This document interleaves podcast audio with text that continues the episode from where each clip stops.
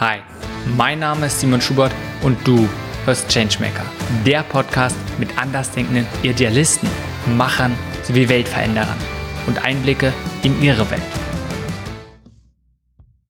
Diese Folge ist mit Dr. Ali Gümüşay. Ali ist Forschungsgruppenleiter für Innovation, Entrepreneurship und Gesellschaft am Humboldt-Institut für Internet und Gesellschaft. Wenn du mal deine Arbeit denkst und jetzt ein Tier auswählen müsstest, welche diese Arbeit am besten repräsentiert, was wäre das? Das ist ja hier eine richtig harte Frage. Ich dachte, wir fangen mit den einfachen Fragen an. Das waren die ersten drei. Jetzt Ach so, jetzt kommt die jetzt wird's hart. Jetzt wird langsam. Ein, ein, langsam. ein Tier. Ich würde sagen, das ist Fuchs und Igel. Es gibt ja dieses schöne Bild, äh, dass wir von, äh, dass es einige Tiere gibt, die von allem etwas wissen und andere Tiere wissen von einer Sache eine ist. Und vielleicht ist es sozusagen der Fuchs und der Igel zusammen. Man muss von allem etwas wissen und gleichzeitig eine Sache sehr tief. Das heißt, das ist so ein bisschen das T-Prinzip. Und damit äh, Fuchs und Igel zusammen wäre dann das Tier. So, lass uns da gleich drauf eingehen.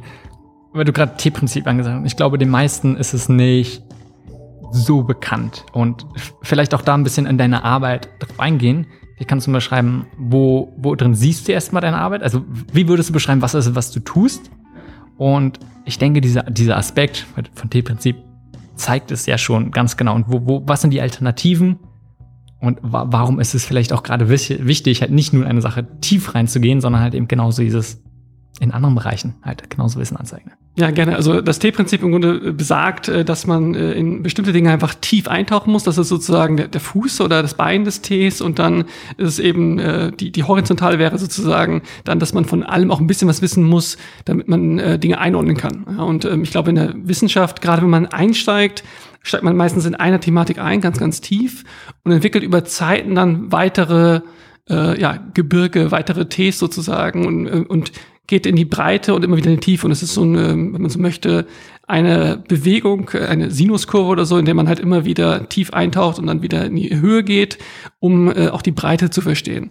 Und ich glaube, das Schöne daran ist, wenn man beides halt tut, kann man eben etwas tiefgreifend verstehen und gleichzeitig eben auch grob einordnen. Mhm. Und mega spannend ist dort auch dieses in die Breite begehen gleichzeitig, dass man nicht einfach ein nur ein Fachexpert ist, wo man sagt, oh, das ist total wichtig, ganz oft, man will halt auch kein Fachidiot sein. Ja, es gibt das Buch der Neogeneralisten. Die Idee halt, äh, dass wie es irgendwie verpönt ist, vielfältiges Wissen zu haben. Und aber dass wir vielleicht gerade in der heutigen Zeit aufgrund dessen, was halt Arbeit voraussetzt, immer mehr eigentlich ein Skillset, ein Fähigkeiten-Set mitbringen müssen und dann doch relativ oft in äh, Tiefen eingehen können und auch wieder in die, in die, in die Breite gehen können. Ja, und äh, dass sich sozusagen diese Sachen äh, abwechseln und dass es immer mehr normal ist, dass man einen solchen Lebensweg geht, der aber trotzdem noch irgendwie verpönt ist. Ähm, vielleicht unsere Generation vor uns hat das vielleicht noch so gemacht, dass man einen Job hatte in einer Firma und da ein Leben lang drin war und halt auch das, die, die Fähigkeiten, das Wissen aus dieser Firma hatte, aus dem Beruf. Aber es heutzutage halt oft der Fall ist, dass man seine Fähigkeiten mitnimmt in eine andere Firma, auch in einen anderen Sektor und die natürlich übertragen werden müssen können. Was ja auch erstmal du sagst, ne, wenn man ständig einen Beruf wechselt, ist es so, dass man genau in der gleichen Position, genau mit den gleichen Aufgaben ist. Darum erstmal total wichtig. Und gleichzeitig ja was, womit du dich, nehme ich mal an, viel beschäftigst, einfach mit diesem Thema auch, okay, wie entsteht Innovation? Und aber auch gerne, ne, auch Entrepreneurship, hat ja auch sehr viel mit zu tun. Dass man nicht in einer Sache sagt, okay, ich kenne mich nur damit aus, sondern es braucht halt eine echt breite Reihe von verschiedenen Kompetenzen, von verschiedenen ja, Wissen. Und darum ist es einfach Grundlage auch für, für viele dieser Arbeiten, Filme, womit du dich beschäftigst, nehme ich an. Absolut. Und ich meine, ja, wie, wie, wie, also oftmals sind es auch Fähigkeiten, die man vielleicht gar nicht so direkt an die man erstmal gar nicht gedacht hat. Also du hast das Stichwort Innovation angesprochen. Wie, wie entdeckt man das? Ne? Ich, ich, ich unterrichte natürlich auch Innovationsthematiken. Äh, äh, und eine Sache, die ich halt meinen Studierenden noch mitgebe, ist, ich sage halt, wenn ihr sagt, this is stupid, this is crazy, ja, irgendwas ist verrückt, irgendwas ist dumm, dann ist es oftmals ein Opportunitätsgarant. Ja? Also wenn man irgendwo unterwegs ist und sagt, hier läuft etwas schief, dann ist das oftmals der Moment, wo man sagen kann, okay, ich halte inne. Wahrscheinlich kann ich durch eine Innovation, durch ein Produkt, durch eine Dienstleistung dieses Problem auflösen. Und ich gebe dann gerne das Beispiel ähm, in, in England, wenn man nach England geht und äh, sich die Hände waschen möchte, sind dann immer diese äh, die Waschbecken mit äh, warmem und kaltem Wasser getrennt voneinander. Ja, und das, wenn man es anmacht, dann läuft das warme Wasser, wird richtig schnell richtig heiß, oder man hat das kalte Wasser und es ist kalt. Das ist erstmal das Problem. Und wenn, wenn ich da bin und meine Hände wasche, denke ich immer so nach fünf Sekunden, ja, länger kannst du nicht waschen. Ist, ist vielleicht gut für die Umwelt, aber wenn du halt irgendwie dann doch mit der Seife das länger waschen möchtest, dann ist das warme Wasser halt eben nach fünf Sekunden zu heiß. Und es gibt irgendwelche Leute, die haben sich, äh, die haben dann solche Plastikflaschen gekauft, zwei Löcher oben reingemacht, ein Loch unten in der Mitte angeklebt sozusagen an die an die Waschbecken und haben das Wasser einfach dann in der in der Flasche zusammenlaufen lassen, so dass man dann darunter darunter die Hand halten konnte und warmes schönes Wasser hatte. Ja, und das heißt im Grunde dieser Moment des This is crazy, this is stupid, ja, dieser Moment vor dem Waschbecken zu erkennen als hey, vielleicht kann ich auch eine innovative Lösung entwickeln. Und von der Flasche ist es dann nicht mehr weit weg zu einem Produkt, wo es man auch anbauen könnte wahrscheinlich an so einem Waschbecken. Wenn das jemand machen sollte, das ihr hört, äh, ich nehme gerne zehn Prozent der Kommission an dem Verkauf äh, mit. Aber nur solange es diese einfachen Plastiksachen sind, die man unten dran macht. ich ich finde es mega spannendes Thema. Und einerseits, was du ja beschreibst, ist, wenn man sich beschäftigt, kann man überall Probleme sehen. Mhm. Und überall braucht es auch noch ganz viele innovative Lösungen. Wir sind lange nicht so, ne, was man schnell sagen kann. Okay, es gibt die große Zeit der Ideen und dieser Möglichkeiten ist vorbei. Das wurde schon immer wieder gesagt. Und da sind wir noch lange nicht. Und, und gleichzeitig möchte ich mal in die andere Richtung betreiben, was ja so ein bisschen, könnte man noch sagen, ein, ein anderer Punkt, ein anderer Blickwinkel von Innovation ist. Überall, wo Innovationspotenzial ist, oder auch eher gesagt, wo es die Probleme, könnte man sagen, okay, da wurde irgendwas nicht gut gemacht. Und wie kann es das sein, dass es so viele Sachen gibt wie alleine das? Ist für mich ganz klar ein, okay, wenn man sich mal ein paar Mal die Hände wäscht, einfach mal kurz Zeit nimmt, drüber nachzudenken, es gibt schon andere, also nicht umsonst gibt es andere Lösungen, funktioniert es offensichtlich nicht. Das heißt, wie kann es sein, dass es so viele Sachen schlecht gibt? Und es gibt, glaube ich, ne, einfach allein dieses It's broken, was so ein kleines, ist auch was, was Seth Godin viele dieser Punkte einfach mal wieder gezeigt hat, wo einfach genau Sachen sind, so ein, ey, warum sind die Sachen so? Warum nimmt sich nicht einer eine Zeit ein? Und manchmal sind es wirklich schwierige Designprobleme vielleicht.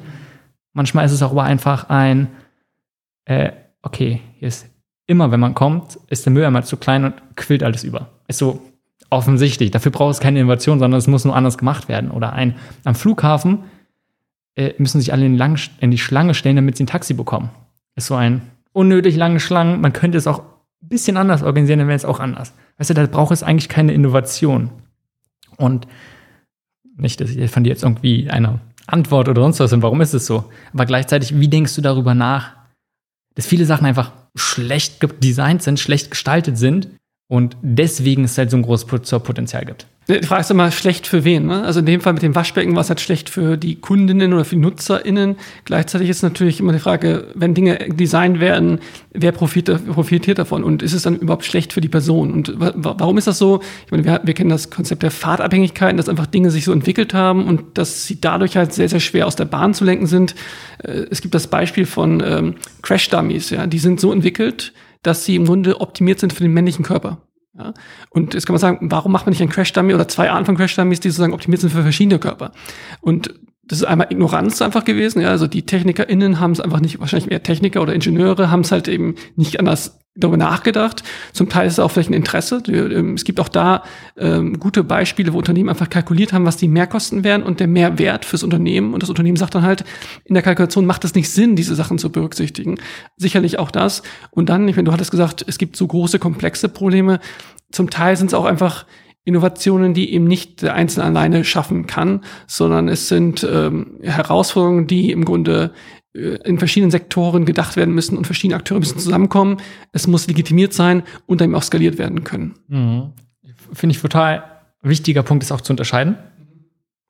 Und ich möchte mal zu diesen einfachen Sachen kommen. Und teilweise sind sie ein, auch diese Punkte ist sehr, glaube ich, wichtig zu fragen, okay, für wen ist es ein Problem? Ist es wirklich ein oder ist es ein, ja, es könnte besser sein, aber so what? ich hätte mal eine Vermutung, gerne dein, dein Meinung dazu ein. Ganz oft ist es einfach, es kümmert sich keiner drum. Und es ist ein, ja, nicht mein Problem, jemand anders dafür verantwortlich. Alleine wenn ich, stell dir vor, es, es wäre mit diesem Wasserhahn, da kommt nur heißes Wasser raus. Und jeder würde sich sofort die, die Hände verbrennen. Jeden würde stören. Der Großteil der Menschen würde eher sagen, was ist denn das für ein Scheiß? Wie viele würden etwas dafür tun, dass es anders und eine Lösung ist? Wahrscheinlich nicht so viele. Und wahrscheinlich selbst nicht mehr so viele, je nachdem, was für ein Unternehmen ist, aber dort, die dort arbeiten. Was denkst du darüber? Ist das, denkst du, ein riesen, riesengroßer Punkt, warum Sachen, warum es erstmal vielleicht auch an Innovation mangelt, aber vielleicht auch einfach an besseren Möglichkeiten, besseren Lösungen? Ja, also ich glaube sicherlich, ich meine, und da kann man natürlich auch unser Bildungswesen schauen und so weiter, sind wir vielleicht äh, so äh, geschult, dass wir Probleme halt eben wegdenken und nicht äh, sie versuchen zu lösen. Das kann sicherlich eine große Sache sein. Ich glaube, es ist zum Teil ein Nicht-Wollen und zum Teil auch ein Nicht-Können. Also Vielleicht gibt es auch mal Leute, die es nicht können, äh, etwas zu designen. Das ist ja auch okay, dass man etwas nicht kann. Ich glaube, im großen Teil ist es auch so, es ist kognitiv nicht wahrnehmbar. Also ich habe jetzt einfach mal so geschildert, hier ist das Problem mit dem heißen und kalten Wasser. Ich glaube, für viele fällt das Problem an sich vielleicht nicht auf. Und auch die Lösungsoptionen fallen nicht auf. Das heißt, wir sind wir laufen in einer Welt und ärgern uns über Probleme. Aber dieser, dieser Hebel, ich ärgere mich, ich kann es lösen, ist kognitiv erstmal ein Schritt, den ich gehen muss, der unglaublich wichtig ist. Also wenn wir alle durch die Welt gehen würden und ab jetzt sagen würden, ab jetzt, wenn ich mich ärgere, denke ich mal drei Minuten darüber nach, wäre schon dem Ganzen viel getan.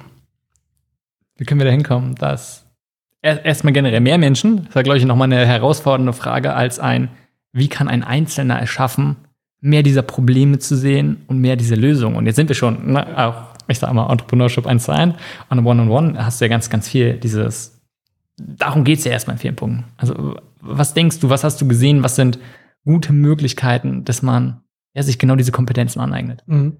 Das ist natürlich eine Riesenfrage und ich, ich glaube, da werden Millionen investiert, um halt irgendwie Länder, äh, Regionen unternehmerischer zu machen. Ich glaube, was gerade jetzt in Deutschland vielleicht der Fall ist, wir haben einfach eine unglaublich schlechte Fehlerkultur. Das heißt, wenn wir in diesen Bereich reingehen, dass wir sagen, hey, da ärgert mich etwas, da ist etwas problematisch, dann bin ich erstmal wahrscheinlich auch sehr vulnerabel, weil ich noch gar keinen Lösungsansatz habe. Und zu sagen, hey, wir können das auch vielleicht gemeinsam weiterdenken, wir können uns mal hinsetzen und sagen, was, was gibt's für Optionen, bis hin auch, dass das Ergebnis sein kann, dass wir zu keiner Lösung kommen oder dass wir erstmal was Falsches entdecken. Ich habe so eine Fehlerkultur an der mangelt es uns und das ist ein bisschen das Problem. Es gibt so eine Geschichte von, ich, ich glaube, es war Dell, aber es mag auch IBM gewesen sein, wo ähm, der CEO gefragt wurde, hey, da hat ein Mitarbeiter gerade 50.000 Dollar in den Sand gesetzt. Äh, was machst du jetzt mit ihm? Äh, schmeißt ihn raus. Und dann meint dann halt der CEO, nee, nee, ich habe gerade 50.000 Dollar in ihn investiert. Und ich glaube, gerade in Deutschland ist eine gewisse Kultur da, dass man das dann doch eher als einen Kostenfaktor, als einen Investmentfaktor sieht. Also, was, ja, was, was du gerade sagst, was ein Her Herzpunkt ist, aus diesen Fehlern lernt man. Und selbst wenn man sagt, und es lässt sich so leicht sagen, ist ja nicht, dass die 50 Millionen nicht wehgetan haben. Selbst auch. Ich glaube, es waren nur 50.000, aber lass es auch gerne 50 Millionen gewesen sein, ja. weil, ich kenne, glaube ich, auch eine ähnliche Sache, wo, wo es halt echt viel war. Ja. Und, aber, aber selbst dann 50.000 sind auch schon weh. Und es einfach zu sehen, ja, es ist doof, lass uns gucken, was, was können wir daraus lernen? Gleichzeitig, was ich in dem Zusammenhang immer mal wieder einfach so, so raus, äh, gerade wenn man in diesem Startup-Entrepreneurship-Bereich oft ist, diesen Sektor ist ein, ja, man kann aus jedem Fehler lernen und darum geht's. Mehr Fehler machen, schneller Fehler machen. Mhm. Aus vielen Fehlern, Fehlern kann man vielleicht auch gar nicht lernen. Ist halt irgendwie was Zufälliges oder ein, okay, jetzt weiß ich es doof, äh, ja, so sollte ich es nicht machen, vielleicht, aber so viel habe ich an sich nicht gelernt vielleicht will ich es nächstes Mal genauso machen. Ich, ich glaube äh, einfach, was denkst du, weil für mich ist es ein, dieser Aspekt kommt, wird gar nicht gesagt. Ja, und ich glaube, also äh, Fehler sind kein Zweck an sich. Ja? Also ich glaube, Fehler sind ein Mittel zum Zweck sicherlich, aber müssen jetzt nicht begehen. Ich meine, das ist ja dann wieder vielleicht das japanische Management, äh, Kaizen und so weiter irgendwie äh, und Six Sigma. Der Versuch irgendwie möglichst wenig Fehler zu machen, ist halt die andere Seite. Ich glaube, Fehler entstehen. Wir müssen sie jetzt nicht bewusst herbeiführen, aber wir sollten sie eben nicht untergraben, sondern wenn sie entstanden sind, darüber nachdenken, warum sie äh, entstanden sind, was man dagegen tun könnte. Ja, also ein Balanceakt finden. Ja, voll bei dir. So, also letztendlich, das ist ja auch Grundprinzip von Lean Startup, gerade zu sagen, diese Verschwendung zu vermeiden. Fehler ja gerne machen, aber nur, wenn man möglichst maximal viel lernt und nicht ein Ressourcen zu verschwenden. Lass uns mal zwei Schritte zurück machen, Adia. Wenn ich jetzt jemand fragen würde, was ist, was du tust, wie beschreibst du normalerweise deine Arbeit? Ja, das hängt davon ab, wer mich fragt. Ne? Also wenn mich Kinder in der Schule in der ersten Klasse fragen, sage ich, ich mache das, was man auch in der Grundschule macht. Ich lese, schreibe, rede, also so die Grundfähigkeiten. Äh, mein, mein Hauptberuf ist äh, Wissenschaftler. Ich äh, versuche, ich, ich forsche, lehre und äh, auch übersetze, also transferiere ähm, Wissen ähm, ja, in, in die Praxis. Ähm, das heißt, in diesen, in diesen Dreiklang Forschung, Lehre, Transfer ähm, arbeite ich und äh, habe halt verschiedene Themenfelder, die ich bearbeite, versuche neue Erkenntnisse zu, zu entwickeln mit, mit Co-AutorInnen und Kolleginnen und äh, die dann entsprechend zu theoretisieren und aber auch in der Lehre äh, ja, zu verpacken und eben auch mit der Praxis zusammen sie weiterzuentwickeln und auch der Praxis was mitzugeben. Und das dann halt in verschiedenen Themenfeldern mit den Themen, die dich beschäftigst, ist es ja ein, da können wir gleich nochmal drauf gehen, welche das auch genau sind. Es ist ja nicht nur ein auch einfach, und nichts ist irgendwas falsch dran wäre, nur ein, ich sag mal, nur Business-Themen, nur typisches Entrepreneurship, sondern schon ein bisschen ein auch, ja, okay, wie, wie kann das sinnvoll sein? Wie kann das auch nicht nur ein, zwei Mehrwert liefern, sondern möglichst vielen auch wirklich einen Mehrwert bringen und vielleicht auch einen positiven Impact haben. Und dadurch, dass offensichtlich da eine Motivation ist, warum gehst du genau diesen Weg? Und ich sage mal, als Wissenschaftler, genauso könntest du ja sagen, okay, du suchst dir genauso, worüber wir gesprochen, ein, ein dieses Problem, was dir offensichtlich viele, sicherlich sehr viele siehst und sagst, okay, da bräuchte es Lösungen. Und genauso könntest du sagen, ah, okay, du gründest selbst was oder du bringst was voran, um einzelne Probleme zu lösen. Also war, oder es gibt auch ganz viele andere Möglichkeiten, wie du durch die Welt gehen könntest, wie du halt, ich sag mal, deine Mission vielleicht auch so ein bisschen ah, verwirklichen könntest oder deine Vision. Warum tust du genau das, was du tust? Ja, und die alternativen Pfade, die du gerade aufgezeichnet hast, sind natürlich alle wertvoll und wertevoll und ich schätze sie. Ähm, warum bin ich Wissenschaftler und mache es in diesem Prozess? Weil das Schöne ist, während die meisten Startups äh, vielleicht an einem Projekt arbeiten, arbeite ich ja irgendwie an 10, 20, äh, 30 gleichzeitig parallel. Ich habe morgens ein Treffen zu einem zum Circular Economy Hub, dann ein Treffen zu Sozialunternehmertum, dann geht es über KI und die Zukunft der äh, Arbeit in der Repräsentation von Betriebsräten weiter und äh, am Abend dann vielleicht noch zum Kaffee geht zu Open Innovation und äh, das sind so die Themenfelder, mit denen ich halt eben äh, und das ist ein Privileg, Privileg, mit denen darf ich halt eben mich äh, beschäftigen. Ich bin auch gleichzeitig auch im Beirat von Unternehmen. Das heißt, heißt, diese Rolle, und auch da wieder, das machen ja auch viele UnternehmerInnen, dass wenn sie später äh, ein Unternehmen gegründet haben, gehen sie in Venture Capital, gehen in Beiräte und so weiter, um einfach ihr Wirken zu streuen, was ich unglaublich befriedigend finde. Ähm, nichtsdestotrotz kann man natürlich sagen, hey, du bist aber sehr weit weg dann von der Praxis. Ähm, ja, das ist ein Trade-off, den man halt hat. Man kann nicht beides äh, gleich viel machen wahrscheinlich. Und ähm, aber einerseits sozusagen mag ich es, an, auf, auf verschiedenen Schauplätzen gleichzeitig irgendwie äh, diese Konzepte einzubetten und einzubauen.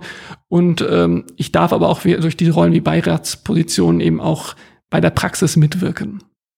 Und, und viel geht es ja darum, du hast jetzt gerade auch dieses Konzeptionieren. Also erstmal ist es ja mit ganz vielen Gedanken und vielen Ideen, sich mit auseinanderzusetzen, damit so ein bisschen in Berührung zu kommen. Viel dieses auch erstmal abstrakt damit auseinanderzusetzen, Konzepte zu erstellen, aber was du auch meinst, ist ein ganz wichtigen Punkt, nicht dabei zu bleiben, sondern zu gucken, okay, wie kann man den Transfer bringen? Wie kann man das in die Umsetzung auch wieder bringen? Was hat dazu geführt, vielleicht für dich, zu sagen, das ist der richtige Weg? Einfach nochmal, einfach dieses, dieses tiefer gehen, würde mich sehr interessieren, weil ganz viele, es ist ein, okay, mich interessiert Entrepreneurship, ich möchte irgendwas Gutes tun und klar gründe ich was. Weißt du, so als ein, hey, nee, es gibt auch ganz viele andere Wege, und Möglichkeiten. Und man könnte sagen, okay, man unterstützt irgendwie als ein Mentor, wie auch immer, aber du gehst dann nochmal ein bisschen anderen Weg. Und um das ein bisschen offen zu machen, zu sagen, okay, warum denkst du es für dich persönlich der Weg zumindest momentan der richtige. Ja, und ich meine, oftmals sind es auch hybride Modelle, ne? dass man sich sagen, sich seinen eigenen Weg zusammenschustert und sagt, ich mache 10% das, 20% das und 30% das. Und das ist, glaube ich, auch äh, sehr befriedigend. Äh, warum ist das bei mir so gewesen? Also retrospektiv gibt es sicherlich immer so eine lineare Argumentationskette, warum man da gelandet ist, wo man ist. Das sind halt oftmals dann doch auch ähm, Zufälle ich glaube, ich glaube an, der, an, an die Macht von Theorie. Ich, ich, ich liebe Theorie. Ich glaube, dass Konzepte Leute den Augen öffnen, dass Konzepte, ich meine, das Konzept der Demokratie braucht es für Demokratie. Ja? Also, und wenn wir nicht daran arbeiten, dann ändert sich was. Konzepte werden gerade von den Rechten genutzt. Ich meine, wir reden von Klimawandel, nicht Klimakrise und so weiter. Konzepte, Sprache, äh, Begriffe sind unglaublich zentral. Also insofern ist eine unglaubliche Macht als Unternehmer, Unternehmerin auch institutionell tätig zu sein. Ja? Also es geht gar nicht darum, dass ich unternehmerisch Produkte oder Dienstleistungen schaffe, sondern ich kann ja auch Konzepte als Unternehmerin schaffen und diese können auch die Welt prägen. Und das finde ich eine unglaubliche äh, Möglichkeit, Dinge zu bewegen. Und ich glaube, das, äh, das zieht mich dorthin, äh, das weitermachen zu dürfen. Gleichzeitig muss man natürlich sagen, viel ist in der Wissenschaft ist, äh, oder oftmals ist es auch nicht möglich und es ist eine Herausforderung, das zu machen, weil es andere Metriken in der Wissenschaft gibt. Das ist so eine andere Seite. Aber wenn man sich sozusagen ein, äh, eine, eine Nische findet, in der man das machen darf, eine Institution findet, die das auch schätzt, dann hat man, glaube ich, eine unglaubliche Wirkmacht, weil es vielleicht auch so wenig gibt in der Wissenschaft, die das machen können und wollen und dürfen. Wenn du von Konzepten sprichst und damit zusammenhängt, ich bin ein Riesenfan auch von Frameworks, auch vielleicht ein anderes Wort, vielleicht ein bisschen ja, wie auch immer, im so Konzepte, Frameworks, bin voll beides, die total wertvoll sind. Was siehst du auch gerade entweder in diesem Bereich von Innovation, gerne von sozialer Innovation, aber auch Entrepreneurship? Was für Konzepte, was für Frameworks denkst du sind denn zu wenig genutzt oder ein bisschen ja, unterschätzt? Dass sie eigentlich total wertvoll sind, aber eigentlich doch viel, viel mehr Wert generieren können dafür bisher eigentlich so wenig benutze. Ich glaube, wir nutzen, wir sind alle sehr, sehr Silicon Valley verstrahlt und nehmen halt Konzepte, äh, Minimum Viable Product und so weiter äh, von dort aus auf und die werden relativ gut auch, glaube ich, gestreut. Konzepte allerdings der, im Bereich soziales Unternehmertum, wie man sozusagen soziales, ökologisches, wertegetriebenes Treiben und eben auch unternehmerisches zusammenfügen kann, die, glaube ich, äh, werden noch zu wenig beachtet. Und das sind halt zentrale Fragen, weil natürlich, also wenn man mit SozialunternehmerInnen spricht, sind die Herausforderungen zum Teil andere. Sie haben ein anderes Spannungsverhältnis in Organisationen. Sie haben andere Herausforderungen, zum Beispiel zu fragen, naja, was ist eigentlich unser Ziel? Wenn es eben nicht ist, äh, das nächste Unicorn zu werden, was ist dann mein Ziel und wann bin ich glücklich, wann habe ich Erfolg gehabt und so weiter. Und ich glaube, in dem Bereich gibt es relativ wenig oder gibt es Konzepte, aber sie werden zu wenig gestreut, weil wir dann doch immer wieder schauen, dass wir irgendwie vom, ja, vom Zero to One kommen, wie Thiel oder und Co. sagen würden. Woran ich gerade denken muss, gibt, erstmal gibt es ja schon ein paar Verfechter davon. Und wenn wir jetzt hier so in Berlin, fällt mir Günter Faltin an, ne? der auch so, auch so ein bisschen das hinterfragt, so, wie groß muss man sein, braucht es Wachstum, aber auch, und das finde ich total spannend, dieses Konzept, Modelle von, wie kann man auch recht klein sein, und trotzdem, dass es auch gut funktioniert. Man kann Erfolg sein, auch wenn man das erstmal hinterfragen sollte, was bedeutet Erfolg überhaupt? Hast du ähnliche Personen, ähnliche ja, Modelle, Konzepte, die vielleicht dich auch in deiner Arbeit geprägt haben? Ich meine, die mich jetzt als Unternehmer geprägt haben, äh, vielleicht andersrum. Ich, ähm, also eine Theorie, die ich nutze, vielleicht so rum, ähm, ist die der Institutionentheorie und dort auch die der institutionellen Logiken.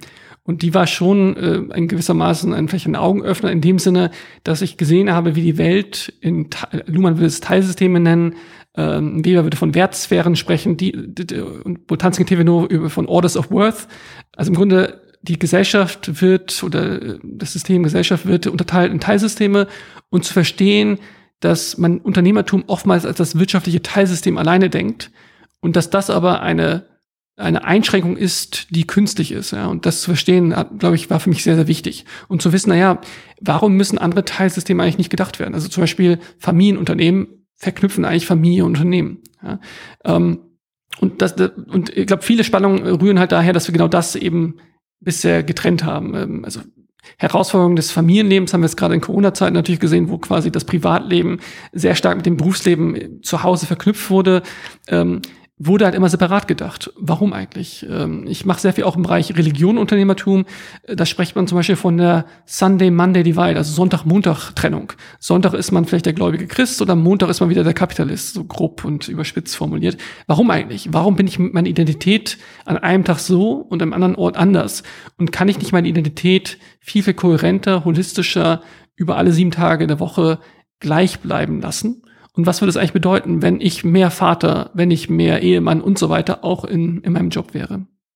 Und da institutionelle Logiken wäre sozusagen eine Theorie, die diese Teilsysteme der Gesellschaft aufzeigt, sie theoretisiert und dann halt fragt, was passiert eigentlich, wenn ich diese Logiken zusammenfüge, welche neuen Spannungen entstehen, aber auch welche neuen Lösungsmöglichkeiten gibt es dafür. Äh, finde ich total spannend, ne, was du einerseits sagst, so dieses auf individueller Ebene, welche Facetten, welche verschiedenen Themen trifft es ja an alles, nicht? So, man könnte Sphären sagen oder andere Worte dafür finden. Einfach, welche andere Bereiche aus meinem Leben gibt es noch und muss ich die trennen oder wie, wie kann ich die am besten verbinden? Gleichzeitig weißt du auch, wenn du von gesellschaftlichen Institutionen sprichst, äh, wie, wie kann es dann einfach nicht nur auf der individuellen Ebene, sondern wie würde das auf einer höheren bis zu gesellschaftlicher Ebene aussehen? Ja, da gibt es dann das Konzept, äh, wo wir von Konzepten sprechen, äh, der institutionellen UnternehmerInnen, die sozusagen Institutionen verändern. Und was sind Institutionen? Institutionen sind resiliente soziale Strukturen und Praktiken. Das heißt, sie sind resilient, sind sehr, sehr schwer veränderbar. Und dann ist natürlich die Frage, wie kann ich sie dann trotzdem ändern? Und es sind oftmals, ich meine, es sind zum Teil inkrementelle Änderungen, die dann sich, die skaliert werden. Es sind Netzwerke, die es machen. Aber ich glaube, erstmal sich bewusst werden, na gut, wir haben irgendwelche Strukturen, die haben sich manifestiert. Wir wollen sie ändern. Und um das zu tun, brauche ich Ressourcen finanzieller Art, äh, persönlicher Art, kulturell-kognitiver Art, ähm, ja, und vielleicht auch äh, wissensepistemischer Art. Ja. Also im Grunde, und welche also diese Ressourcen muss ich suchen, um eben eine solche institutionelle Veränderung dann eben auch ähm, herbeiführen zu können. Interessant. Lass uns, lass uns mal einen Schwenk machen. Gerne. Das zu, zu abstrakt. absolut nicht abstrakt. Äh, äh, also schon abstrakt, aber nicht zu abstrakt für mich. Ja. Du hast vorhin von diesem T-Modell gesprochen. Und wo gehst du in die Tiefe? Also, was ist es, wo du sagst, damit kennst du dich am meisten aus? Vielleicht, oder auch anders, da liegt deine Stärke, da liegt für diese Themen oder dieses Thema begeisterst du dich am meisten. Da gibt es natürlich jetzt verschiedene äh, Arten von Ts. Ich meine, also theoretisch bin ich halt Institutionentheoretiker in der Organisationswissenschaft, methodisch bin ich qualitativer Forscher, ähm, dann natürlich in der Literatur kenne ich mich in bestimmten Bereichen aus, aber vielleicht was sozusagen klassisch Themen wären, in denen ich arbeite, ist einmal äh, zentral die Frage, wie eigentlich Organisationen Einheit in Vielfalt schaffen. Also wie kommen insbesondere hybride Organisationen dazu, verschiedene Werte ähm, in Einklang zu bringen. Das ist so ein Themenbereich, mit dem ich quasi, in dem ich promoviert habe, in dem ich mich die ersten Jahre meiner wissenschaftlichen Karriere beschäftigt habe.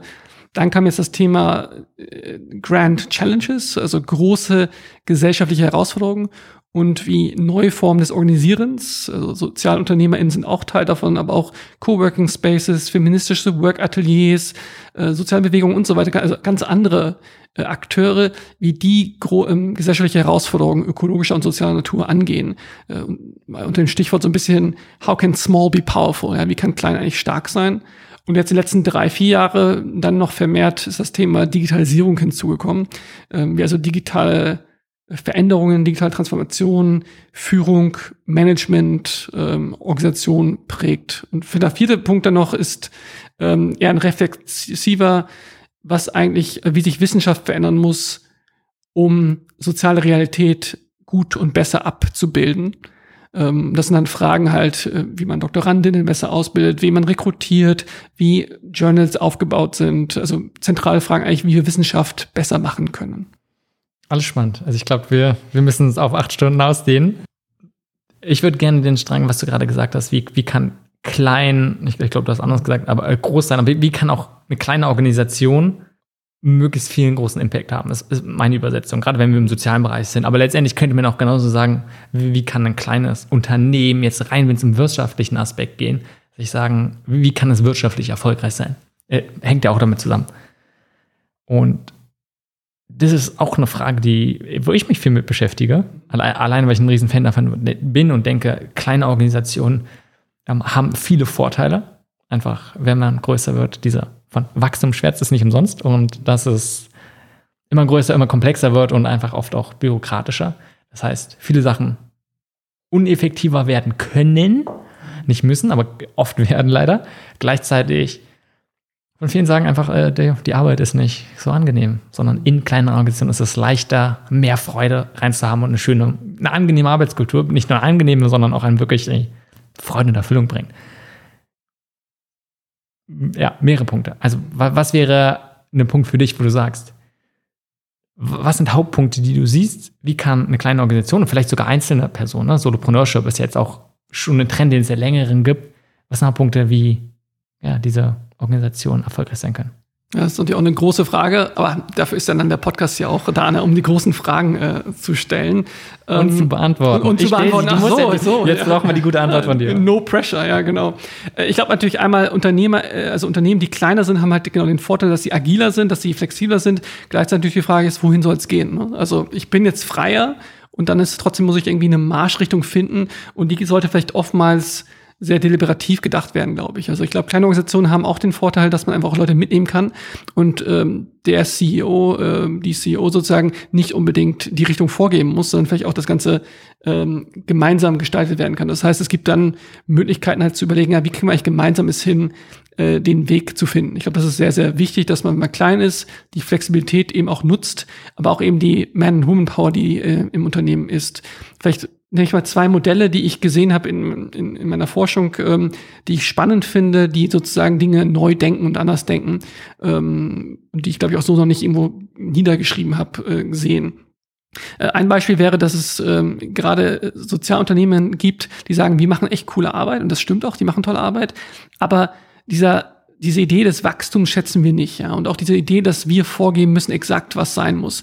Und die entwickeln gerade so ein Franchise-System, wo sie relativ, also wo sie Dinge vorgeben, die dann genutzt werden können und dadurch sozusagen Dinge gestreut werden können. Ja, und kann man sich ja überlegen, wenn ich als Sozialunternehmer in gar nicht so sehr auf das, auf den Profit aus bin, so auf diesen Impact, kann ich mir sagen, dann bin ich vielleicht auch freier, bestimmte Ideen, Gedanken und so weiter preiszugeben und sie über so ein System eben auch äh, weiterzugeben Obgleich natürlich ein Unternehmen sozusagen eher das Problem hätte, dann wird irgendwas gestohlen. Ich muss es irgendwie sicherstellen, dass es eben dann im Rahmen meines Franchise ähm, bleibt.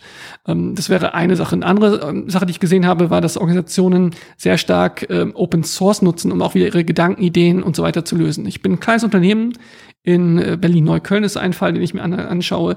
Und die möchten zum Beispiel eine Welt ohne Müll schaffen. A world without waste ist vielleicht anmaßend, kann man sagen, aber es ist schön, ja, das ist, das ist deren Zielvorgabe. Und das ist halt die Frage, wie.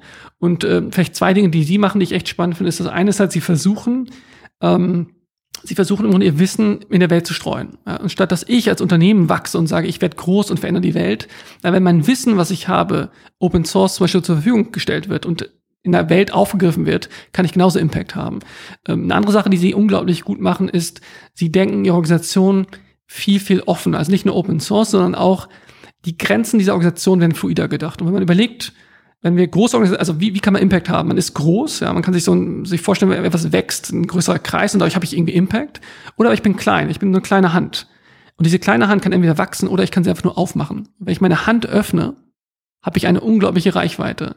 Und ich glaube, wenn wir mit den Grenzen von Organisationen viel, viel mehr spielen würden, zum Beispiel, und darüber nachdenken, wie ich meine, mich selber öffnen kann, habe ich auch mal Impact, außerhalb meiner Organisation, wobei das außerhalb ist selber gar nicht mal richtig außerhalb. Also außerhalb und innerhalb sind im Grunde künstliche Grenzen, die wir aufbrechen können und damit eben eine unglaubliche Reichweite entwickeln können. Mhm. Das ist eine, was du sagst, wie können auch kleine Organisationen schaffen, Ideen besser zu verbreiten, also da die Schwelle runterzunehmen, also oder die, die Hürde einfach, dass Informationen sich verbreiten. Darum ist Open Source, ne? auch genauso, wenn Sachen kostenlos sind, macht einen riesen Unterschied, als wenn irgendwas einen Euro kostet oder sowas.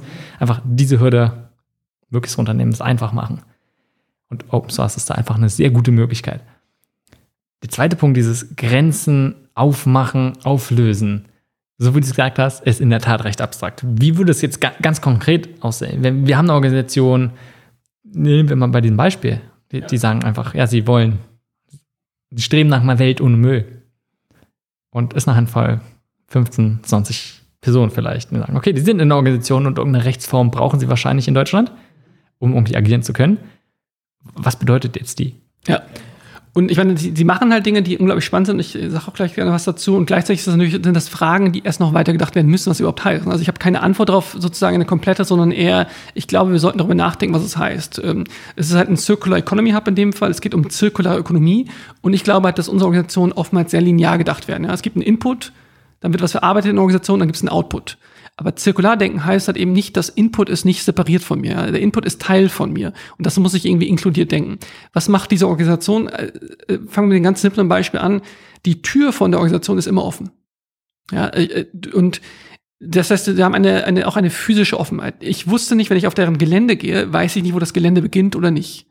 Ähm, sie gehen, sind sehr stark im Austausch mit der Nachbarschaft zu allen möglichen Themen. Sie denken Nachhaltigkeit nicht nur ganz, ganz ökologisch fokussiert, sondern Nachhaltigkeit ist auch da sind die Grenzen schwimmig. Sie denken über Ästhetik nach, über Gemälde, über Bilder, über Kunst und so weiter. Sie schaffen einen Coworking Space, äh, wo die verschiedenen Akteure zusammenkommen. Sie kommen also auch so zusammen. Technisch machen sie, bieten sie Open, Open Source äh, Sachen an. Das heißt, sie haben, ähm, sie entwickeln einen Ort, eine Art Inkubator, wo Dinge gestaltet werden können, sind dadurch offen. Sie sind physisch offen, aber sie sind auch kognitiv äh, in ihren verschiedenen Ausprägungen, sei es Kunst, Kultur und so weiter, auch offen und denken die Organisation in all diesen Facetten weiter. Finde ich total spannend. Also einfach dieses Hinterfragen diese starre Betrachtung und vielleicht auch, äh, gerade was, was ich raushöre, ist dieses Selbstbild, auch mit, hey, wir beschäftigen uns genau mit diesen Themen und genau auf diese Art und Weise.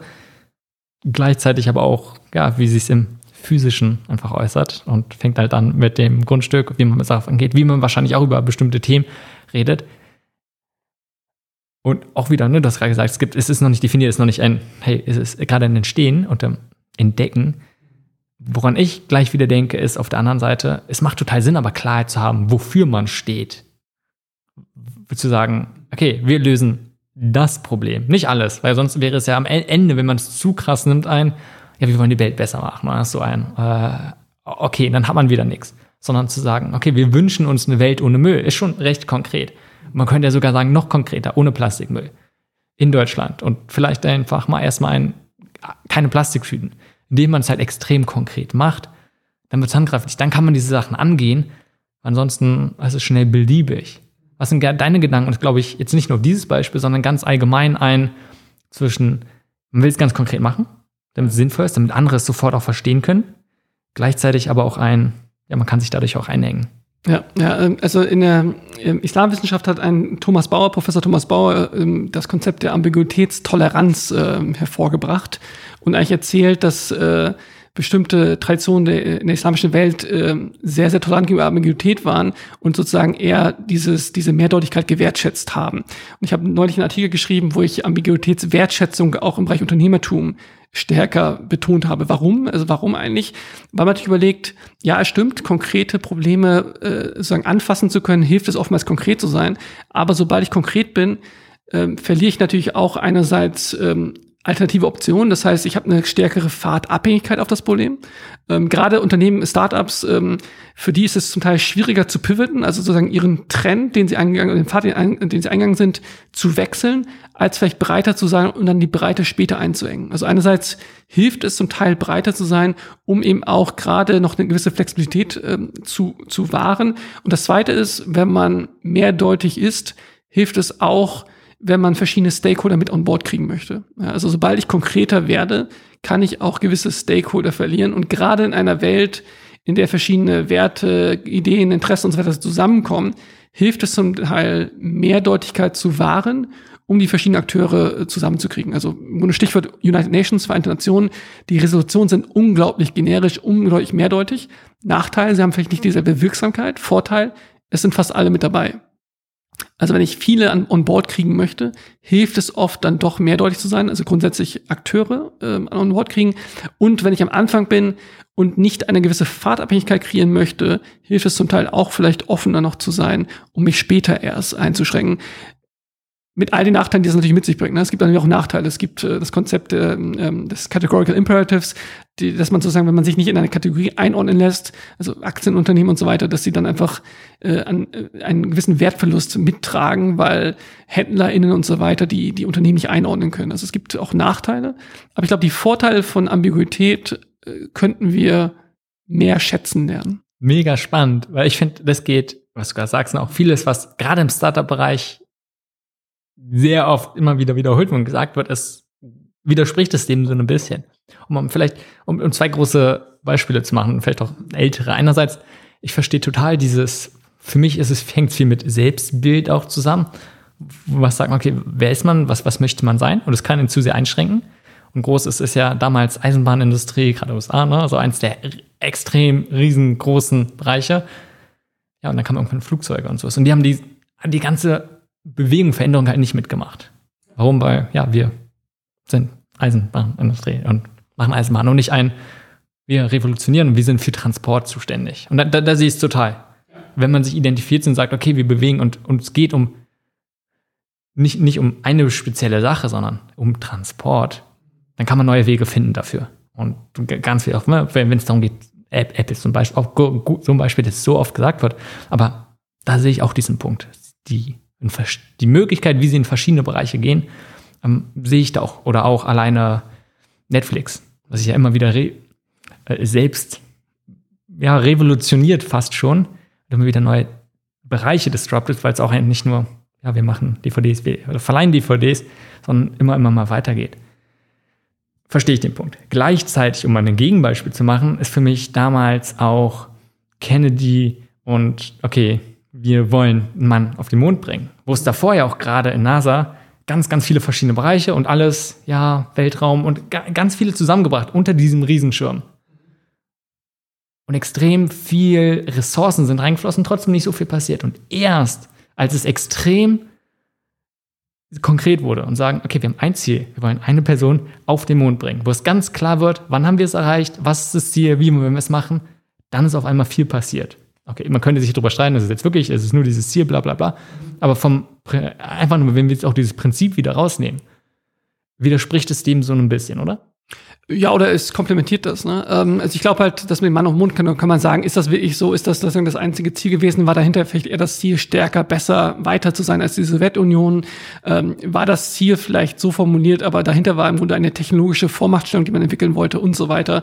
Ähm, vielleicht auch da wieder mit einem Konzept zu kommen, äh, das der Ambidexterität, Ambidexterity von Jim March, der sagt nämlich, Organisationen müssen beides. Sie müssen Exploration und Exploitation schaffen. Ja. Sie müssen einerseits Dinge entdecken, offen sein, andererseits Dinge auch eben nutzen und ausnutzen. Also du hast ja gerade das Beispiel genannt, der, der Eisenbahn und dann kam das Flugzeug.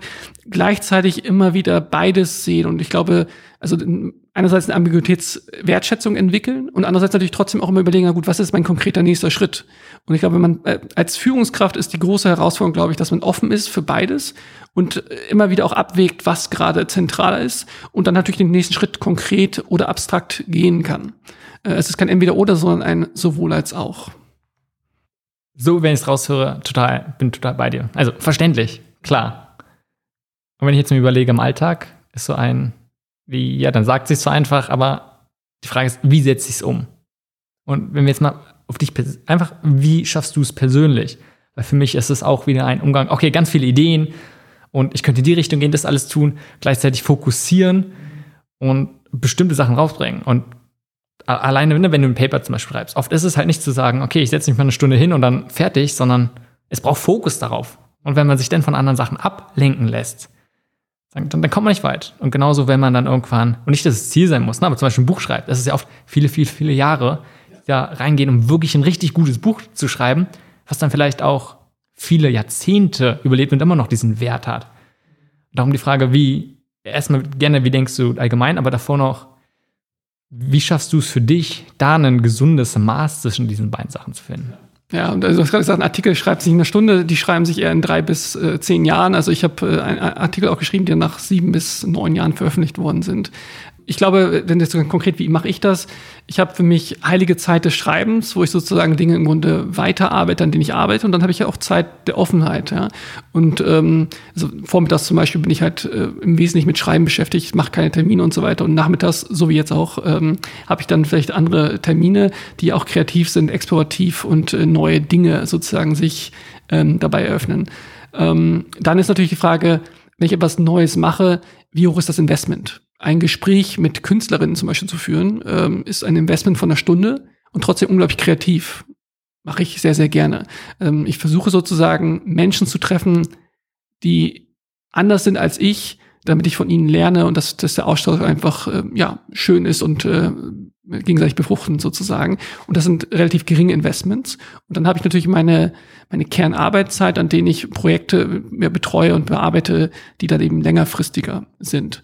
Darüber hinaus gibt es natürlich auch immer Dinge, die ich spannend finde, wo ich als äh, Gruppenleiter eben Ressourcen habe und die investieren kann, ohne dass ich zu viel Zeit investieren muss. Also ich habe zum Beispiel eine Studie in Auftrag gegeben, im Bereich KI und soziales Unternehmertum. Die wird in ein paar Monaten dann äh, hoffentlich erscheinen und habe dann auch mitgeschrieben, aber die Erstautorin hatte eben die Interviews geführt die, und, und die Erstversion geschrieben. Und natürlich war ich in der Interaktion dabei, habe mitgeschrieben, aber äh, ich hatte halt die Möglichkeit, sozusagen über Ressourcen äh, eine unglaublich gute, großartige Wissenschaftlerin eben mit zu ermöglichen, das zu machen.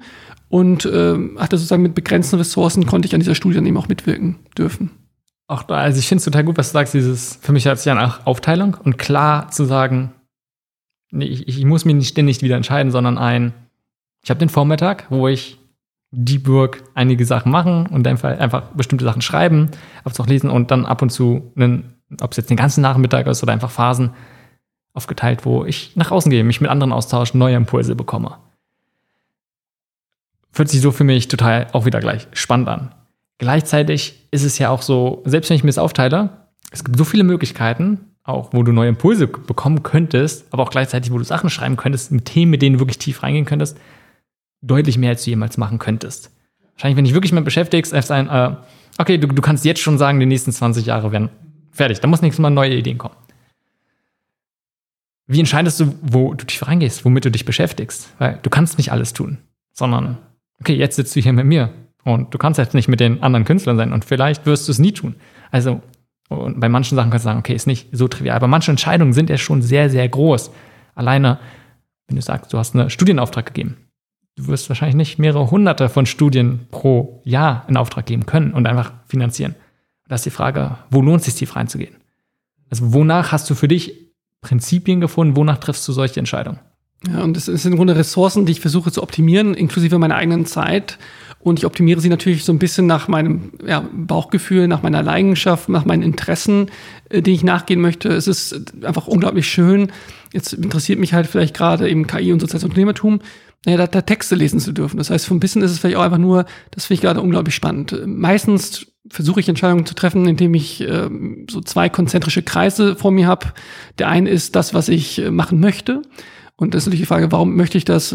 Das kann Identität sein, das kann, ähm, dass ich Oldenburger bin, kann mich geprägt haben, dass ich wie auch immer Vater bin, who knows.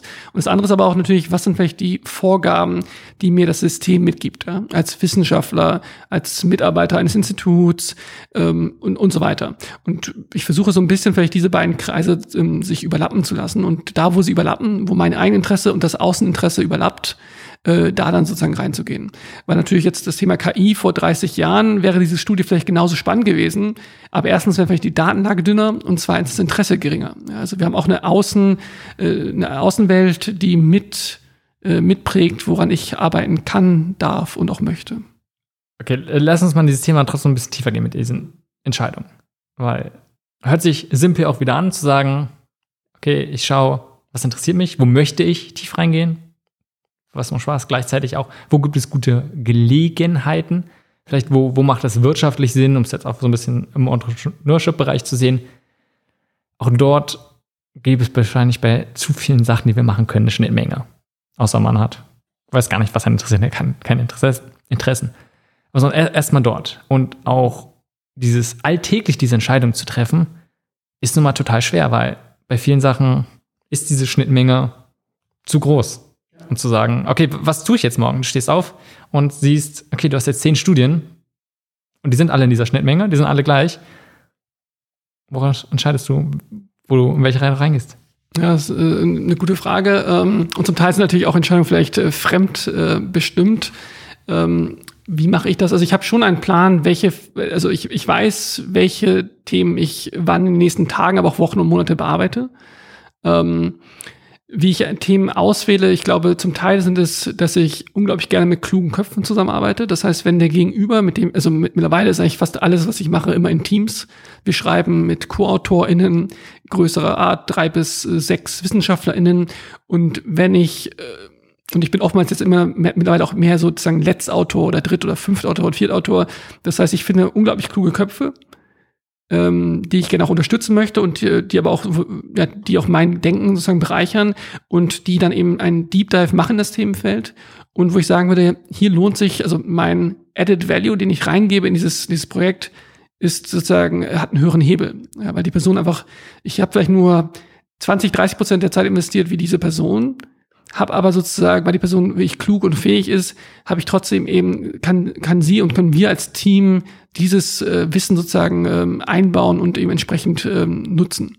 Also ich habe natürlich über Jahre jetzt in der Wissenschaft Methodenkompetenz, Theoriekompetenz aufgebaut und es gibt Dinge, die man machen muss, sozusagen, die sind vielleicht mundaner, aber trotzdem für jüngere WissenschaftlerInnen relevant zu lernen. Und dann gibt es sozusagen Dinge, wo sie äh, einfach noch nicht wissen, wie es Dinge funktionieren. Und da kann ich sozusagen einfach sehr viel helfen. Das heißt, es sind oftmals einfach kluge Köpfe, wo ich sehe, da ist ein Juwel im Gedanken, den ich auch gerne mit polieren möchte. Geld ist ein bisschen andere Richtung als dieses Thema Entscheidungen, aber ich lass uns trotzdem tiefer reingehen, was du, was du schon mehrmals angesprochen hast, mit anderen gemeinsam Projekte starten, beenden und in, dadurch in die Welt bringen. Weil was du gerade meinst, erstmal, du hast Personen, die vielleicht noch nicht so viel Erfahrung, noch nicht so viel Kompetenz in der Richtung sind, total gute Ergebnisse bringen könnten, also alleine auf jeden Fall auch wahrscheinlich können, aber wenn du ein bisschen Zeit investierst, dann ist der einfach der Impact insgesamt nochmal deutlich größer. Der Mehrwert, den du da reingeben kannst. Und du musst nicht deine volle Zeit und Aufmerksamkeit da reingeben. Dieses also Verteilen in verschiedenen Projekten mit anderen zusammenarbeiten, hört sich für mich auch so total interessant an. Was ich sonst, du hast gerade gesagt, es sind ein Artikel, ne? neun Jahre oder sowas, wie lange es gedauert hat, was ja. nicht neun Jahre geschrieben haben, aber diesen Prozess. Gleichzeitig manche Sachen brauchen halt wirklich viel Zeit und Aufmerksamkeit. Wenn wir uns jetzt mal überlegen, so die, was sind von den letzten 500, vielleicht sogar 1000 Jahren, die, die großen, großen Werke und können verschiedene Sachen sein, ne? wirklich einerseits Kunst, aber von mir aus auch, ob es jetzt äh, irgendwie Schriftwerke und selbst Schriften, die nicht dafür da waren, eigentlich veröffentlicht zu werden, sind ja ganz oft von einzelnen Personen, die sicherlich mit anderen in diesem Zusammenhang waren, von anderen inspiriert wurden. Aber wenn ich so super und, und, gerne, wenn du andere Meinung, wenn, wenn du ein anderes Bild hast, aber wenn ich jetzt einfach mal drüber denke, ist es ganz oft ein, und vielleicht ist es auch die Zusammenhang, wie früher gearbeitet wurden, aber ein, okay, jemand hat sich wirklich ist tief reingegangen, hat sich mit einem Thema über viele, viele Jahrzehnte vielleicht beschäftigt und zu sagen, hier ist ein Masterpiece. Klappt das Gleiche, wenn man sagt, okay, man hat einfach dieses Kollaborative, wo man insgesamt viel, viel mehr Ergebnisse hat, die dadurch dann so ein bisschen gestern, aber vielleicht nicht dieses Meisterstück werden und auch nicht, dass es das eine besser als das andere oder das eine das andere ausschließt, aber einfach nur mal diese Beobachtung zu teilen. Ich, ich, ja, ich glaube, ähm, ich glaube natürlich, dass äh, viel da, also der Grund, warum wir vielleicht diese Namen kennen, ist auch eine Art von Personenkult. Ja, wir sagen halt Newton, wir sagen Einstein. Äh, wir wissen nicht, was vor allem deren Ehefrauen oftmals dann getan haben. Die werden halt oftmals ausgeblendet. Auch was umherum ist. Es waren natürlich vielleicht auch Systeme, die dann sehr hierarchisch waren, ja, also wir kennen Alexander den Großen und so weiter, und aber vielleicht nicht seine Generäle. Ähm, und vielleicht, äh, oder, oder Ehefrau Inmanns, glaube ich, in seinem Fall kennen wir nicht. Ähm, insofern glaube ich, dass viel auch ähm, Personenkult ist, den wir selber schaffen. Ja, wir, wir sagen halt Newton und wir wollen nicht drei Namen nennen. Ja, ich glaube, dass aber Wissenschaft, also insbesondere jetzt, aber wahrscheinlich auch schon früher, schon immer durch, durch ein Kollektiv entstanden ist. Ähm, das sieht man auch an den NobelpreisträgerInnen, die jetzt äh, meistens äh, in Teams genannt oder oft schon auch in Teams genannt werden. Aber unabhängig davon ist ja auch die Frage, muss ich dieser Newton sein oder kann ich nicht einfach einer von ganz vielen sein, der seinen Beitrag leistet und nie genannt wird? Also mein Ziel muss ja gar nicht sein, dass man mich in 100 Jahren nennt, aber die Idee, an der ich mitarbeiten durfte, wenn die sozusagen weiterentwickelt wurde, ist das, glaube ich, x-mal mehr wert, als dass mein Name genannt wird. Insofern ist das auch gar nicht meine Ziel. Also ich, erstens glaube ich, wir haben einen Personenkult, das stimmt also nicht unbedingt. Zweitens hat sich Wissenschaft noch mehr gewandelt. Und drittens ist auch nicht die Zielvorgabe, dass äh, der Nachname in 200 Jahren noch rezipiert wird. Absolut. Ich meine auch vor allem die Werke, nicht der Name. Ja, ja. Gleichzeitig, was ich total interessant finde und kann ich mir sehr gut vorstellen, was du sagst, dieses, äh, okay, ist halt so entstanden und dieser eine Name ist mit der Zeit hängen geblieben aber die waren halt nicht isoliert. Und teilweise, äh, zum Beispiel an Einstein weiß ich der hat ja mit ganz vielen ständig war er im Austausch. Und ja, am Ende hat er die Arbeit veröffentlicht, aber er kam ganz, ganz viel Sparing, Gedanken, Impulse von anderen rein. Ich weiß nicht, ob in dem Fall von seiner Frau, er wahrscheinlich nicht, aber so von ja, von, von definitiv anderen Wissenschaftlern. Ich meine, es verrückt ist im Wissenschaftsprozess zum Beispiel, wir haben diesen Review-Prozess, wo im Grunde Artikel äh, eingereicht werden und von äh, anderen WissenschaftlerInnen ähm, blind reviewed, also begutachtet werden, ohne dass wir wissen, wer es ist. Und was da, also wenn man in Top Journals momentan was einreicht, kriegt man meistens Feedback von fünf bis zwölf Seiten zurück. Die man einarbeitet, das Paper, das man dann wieder einreicht, hat sich um über 50 Prozent gewandelt und das geht hin und her über zwei, drei, vier Jahre und mehrere Schlaufen. Diese GutachterInnen tauchen aber nirgendswo mit ihren Namen auf. Und eigentlich ist es so, dass es, äh, also man könnte sagen, sie sind eigentlich MitautorInnen am Ende geworden. Ja. Das heißt, viel Arbeit, die wir leisten, äh, in vor allem Begutachtung, Begutachtungsprozessen, tauchen nirgendwo auf, halten aber das System anlaufen und schaffen im Grunde Veränderung überall, ohne dass wir es sehen. Hast du den Eindruck, dass es den generell die Wissenschaft, so wie sie betrieben wird, dadurch einschränkt? Äh, dass sie da, also ich, ich glaube erstmal dieser Begutachtungsprozess ähm, schafft auf jeden Fall viel auch an Qualität und gleichzeitig natürlich ist es ein hochpolitischer Prozess, es ist ein hochressourcenhafter Prozess, ähm, es ist ein Prozess, der Fahrtabhängigkeiten schafft, ähm, es macht bestimmte Journals unglaublich mächtig, es schafft, es, es verhindert eine gewisse Art von Kreativität, also es gibt unglaublich viele Probleme, aber gleichzeitig muss man schon sagen, dieser Prozess des Blind, also das Paper äh, was bei mir in meinem Fall bei Academy of Management Journal veröffentlicht wurde, sozusagen dem wichtigsten wahrscheinlich Empirie-Journal in der Managementforschung, ist der beste Text, den ich je mit Co-AutorInnen geschrieben habe. Ähm, und der ist besser geworden durch diesen Prozess. Ich habe auch andere Prozesse erlebt, wo äh, die, Gutacht, die Gutachten nicht unbedingt das Paper verbessert haben. Ja. Aber in sehr guten Journals ist es oftmals der Fall. Gleichzeitig muss man sagen, es ist auch sehr langwierig. Es ist eigentlich, wäre eine Idee, die ein bisschen unausgereifter, aber drei Jahre früher veröffentlicht wird, nicht vielleicht sogar wertvoller. Also auch das ist ein Nachteil, den man, den man äh, hat. Ich würde gerne nochmal auf dieses kollaborative Aspekt drauf gehen. Was ja auch super dazu passt, zu diesen, wie können kleine Organisationen, auch Einzelpersonen, große Wirkung haben, indem sie halt mit anderen zusammenarbeiten und gemeinsam Projekte machen und die nicht die als auch wieder nicht isoliert sehen, sondern halt wieder als offene Grenzen haben. Was hilft dir dabei oder was siehst du auch gerne bei anderen, damit solche Projekte erfolgreich sind? Denn oft passiert es ja genauso auch ein, wenn man ein eingespieltes Team ist. Das ist ja ne, am Anfang schwierig. Als Organisation spielt man sich immer mehr darauf ein und kann dann recht effektiv sein. Und die Gefahr besteht ja, wenn man immer wieder mit anderen, man hat unterschiedliche Art und Weisen zusammenzuarbeiten. Im wissenschaftlichen Kontext, okay, wenn man dann zumindest, da hat man viele Standards, da ist es vielleicht schon mal leicht. Aber wenn ich es jetzt vorstelle, mir jetzt auch im rein Entrepreneurship-Bereich oder auch anderen irgendwie Innovationen überlege, wie kann man diesen Geist, wie kann man diesen Art, dieses Konzept mitnehmen und es einfacher machen, mit anderen viele Projekte zu verwirklichen und selbst einfach immer wieder irgendwie nur Impulse reinzugeben. Also einmal, was die einzelnen Projekte angeht, ist, glaube ich, klare Kommunikation unglaublich wichtig zu wissen, wann wer wie Zeit hat. Ja. Dann ist natürlich, ich glaube, man gibt immer, ich glaube, wenn man selber sagt, ich gebe mehr rein, als ich reingeben müsste oder könnte oder wie auch immer, ich könnte, als ich müsste, dann tut man gleich auch richtig rein. Also ich, mit meinen Co-AutorInnen sehe ich Leute, die einfach äh, diesen extra Schritt noch gehen. Ja. Und äh, das ist auch eine Wertschätzung da, dass Leute das machen.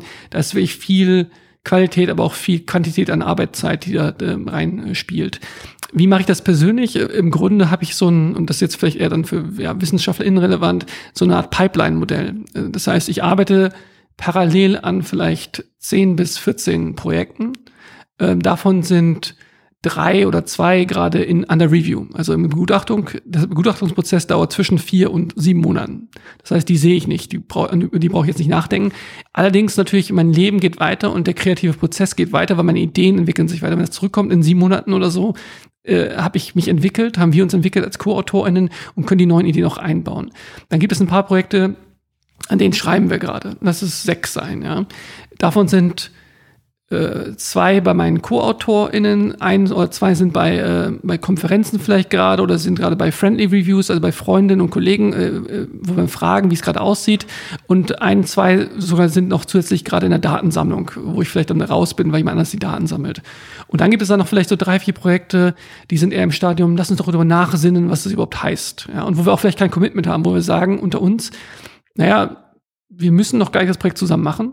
Lass uns einfach mal schauen, wie sich das entwickelt. Ja, wir gucken einfach mal. Und es gibt kein, äh, kein äh, Ex-ante-Commitment, dass man daran schreiben muss, sodass dieses, die Gefahr, dass man nicht äh, die Zeit hat, eben nicht auftritt.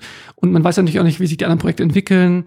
Schafft man sie zu veröffentlichen oder nicht? Und aber, sodass sozusagen dann, wenn das da konkreter wird, nach sechs, acht, zwölf Monaten auch die anderen Projekte sich entwickelt haben. Und man dann sagen kann, so, jetzt kommt ein neues Projekt sozusagen in diesen nächsten Schritt der Bearbeitung ähm, weiter. Und so sind es am Ende vielleicht 10 bis 14 Projekte, aber konkret an meinem Schreibtisch an jedem Tag habe ich vielleicht maximal zwei.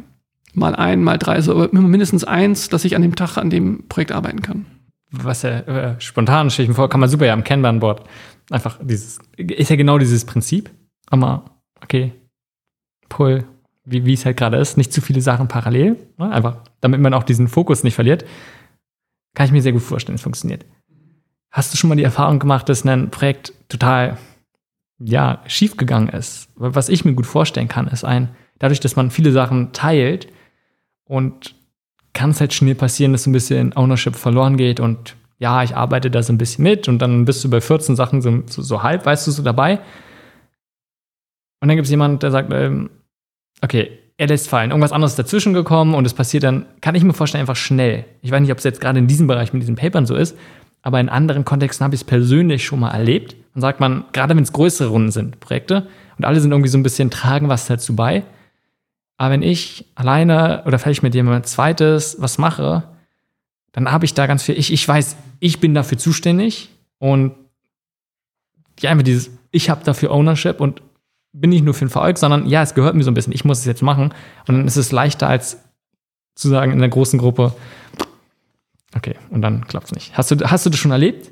Gleichzeitig auch ein, was denkst du, was hilft davon, dass es nicht so passiert? Hm. Also einerseits ist, glaube ich, ist es ein Trade-off. Ne? Also alleine kann ich natürlich Dinge sehr viel sicherer machen, aber eben nicht so gut. Ja, ich, ähm, ich glaube, dass Projekte, also N plus 1, mit jeder Person, die auf ein Projekt hinzukommt, steigert die Komplexität und zu einem gewissen Grad auch aber die Qualität. Und dann gibt es irgendwann ein Plateau, wo es vielleicht nicht mehr die Qualität steigert und dann ist sozusagen das, das Maximum an Qualitätssteigerung erreicht. Ich schätze Qualität und deswegen nehme ich die Komplexitätssteigerung in, im Kauf bei all den Herausforderungen. Passiert da was? Ja, ich meine, wir haben jetzt Corona. Ich äh, hatte ein Projekt zum Beispiel, ähm, wo wir Empirie äh, analog gesammelt haben. Das fiel dann halt eben flach, weil man nicht mehr analog Daten sammeln konnte.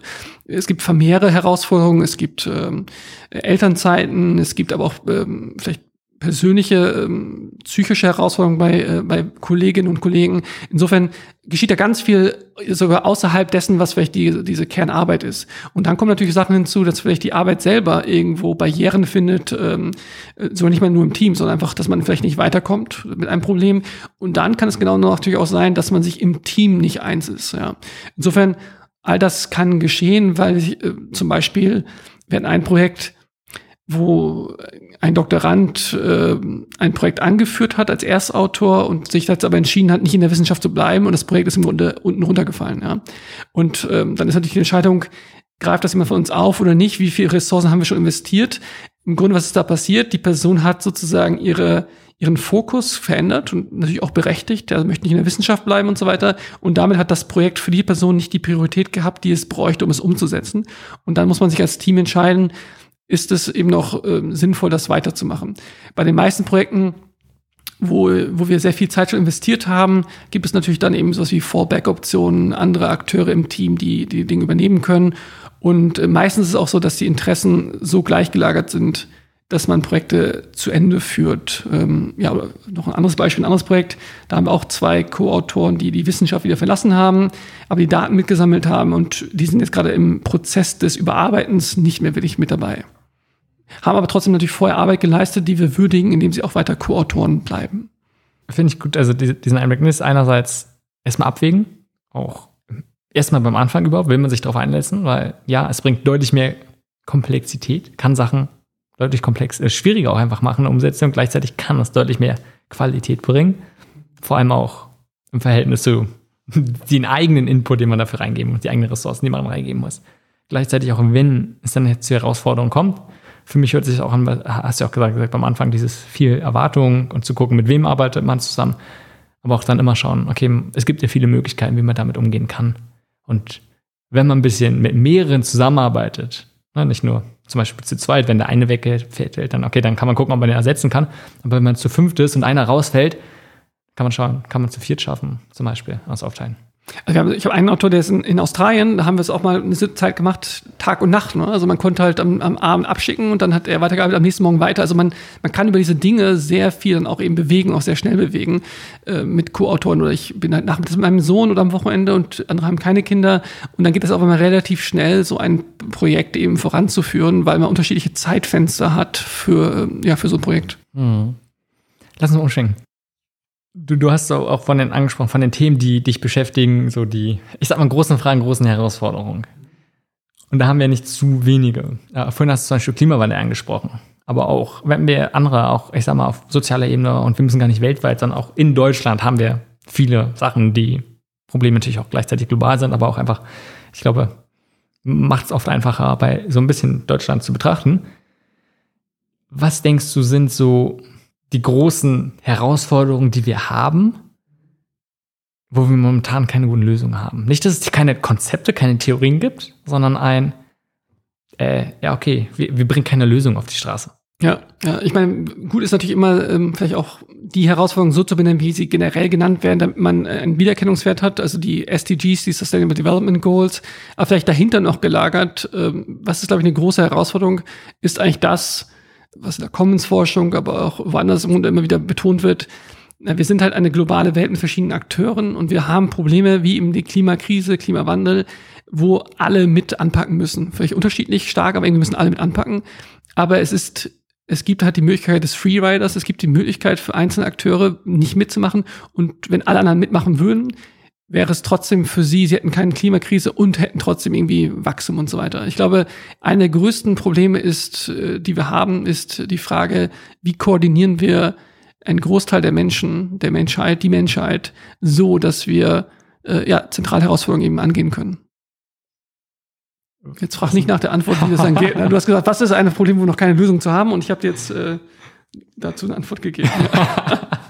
Klar, weil der nächste Schritt ist ein, ja. wie, wie, können wir da hin? Wie können wir Lösungen finden? Vielleicht, wenn wir sie noch nicht haben. Weil ich bin total bei dir. Was ich zusätzlich noch als Herausforderung sehe, einfach ein. Ne, es braucht so, okay, jeder muss anpacken. Und wenn jeder anpacken würde, dann könnten wir ganz schnell ganz viele Sachen ändern. Gleichzeitig auf der anderen Seite ist so ein, okay, Menschen rauchen, obwohl sie wissen, dass es nicht gut tut. Und selbst wenn sie merken, dass es ihnen nicht gut tut, ganz viele wissen, alleine, nicht nur ein abstrakt da draußen, okay, wir müssen tun, sondern mir persönlich, ich weiß, mir geht schlecht, ich weiß, was ich tun müsste, damit es mir besser geht. Eigentlich will ich es auch anders, trotzdem tu es nicht. Und nicht bei wenigen, sondern bei dem sehr, sehr, sehr, sehr, sehr vielen geht es genauso. Wie können wir diese Hoffnung irgendwie noch haben, zu sagen, okay, wir schaffen es, die Mehrheit der Menschen dazu zu bringen, dass sie sich so verhalten, dass es klimafreundlich ist und nicht nur irgendwie ein neutral, sondern am Ende jetzt, wenn wir jetzt bei Klimawandel bleiben, positiv ist. Einfach, einfach förderliche, nicht nur für individuell förderliche, sondern gesellschaftlich förderliche Verhaltensweisen aufnehmen. Ja, ja gut. Wir können natürlich bei uns anfangen wahrscheinlich erstmal. Ich glaube, wir alle äh, produzieren noch viel zu viel Müll. Gerade in Deutschland ist unser CO2-Fußabdruck höher als der Durchschnitt der Menschheit. Ähm, aber ich glaube, das, was du angesprochen hast, ist natürlich der Fluch und der Segen des Menschen. Ne? Also die Freiheit, sich zu entscheiden, heißt eben auch die Verantwortung, sich zu entscheiden. Und mit diesem, mit dieser Krux müssen wir halt umgehen. Und es gibt natürlich Systeme, die versuchen, das, äh, die Freiheit einzuschränken. Und da müssen wir natürlich auf, aufpassen, weil natürlich eben die Freiheit dieses große Gut ist, was wir haben. Ja? Ähm, wie, wie kann man das machen? Ich glaube, es ist ähm, es braucht zwei Ebenen. Ne? Es braucht die Mikroebene, da sind die SozialunternehmerInnen und so weiter aktiv, die neue Ideen, neue Konzepte, neue Produkte und so weiter generieren ähm, und dadurch natürlich Veränderungen vorantreiben. Und dann gibt es, und das ist ja die Diskussion mit anderen Giridaradas und anderen, die sehr kritisch auch sind mit Sozialunternehmertum und so weiter, gibt es die regulatorische Ebene. Also ich bin kein Fan unbedingt vom Verbieten, aber warum soll nicht Zigar Zigaretten noch viel teurer besteuert werden? Ja, warum sollten also warum werden überhaupt äh, Flug, äh, Flugzeuge subventioniert? Ne? Und äh, warum kann man nicht da äh, entsprechend eher die Steuer hochschrauben? Also nicht etwas verbieten, aber die Externalitäten einfach einpreisen, nicht einfach, aber die Externalitäten einpreisen, damit damit sie äh, eben die wahren Kosten widerspiegeln. Und ich glaube, das könnten wir noch viel viel mehr regulatorisch machen. Und das ist eben nicht Freiheit einschränken, sondern es ist die Kosten, die Warenkosten von Praktiken eben äh, einberechnen. Und ich glaube, da kann man regulatorisch sehr, sehr viel schnell machen. Äh, wie gesagt, Flugzeuge oder SUVs äh, hört man immer wieder, den Verkehr teurer machen, den öffentlichen Verkehr günstiger machen.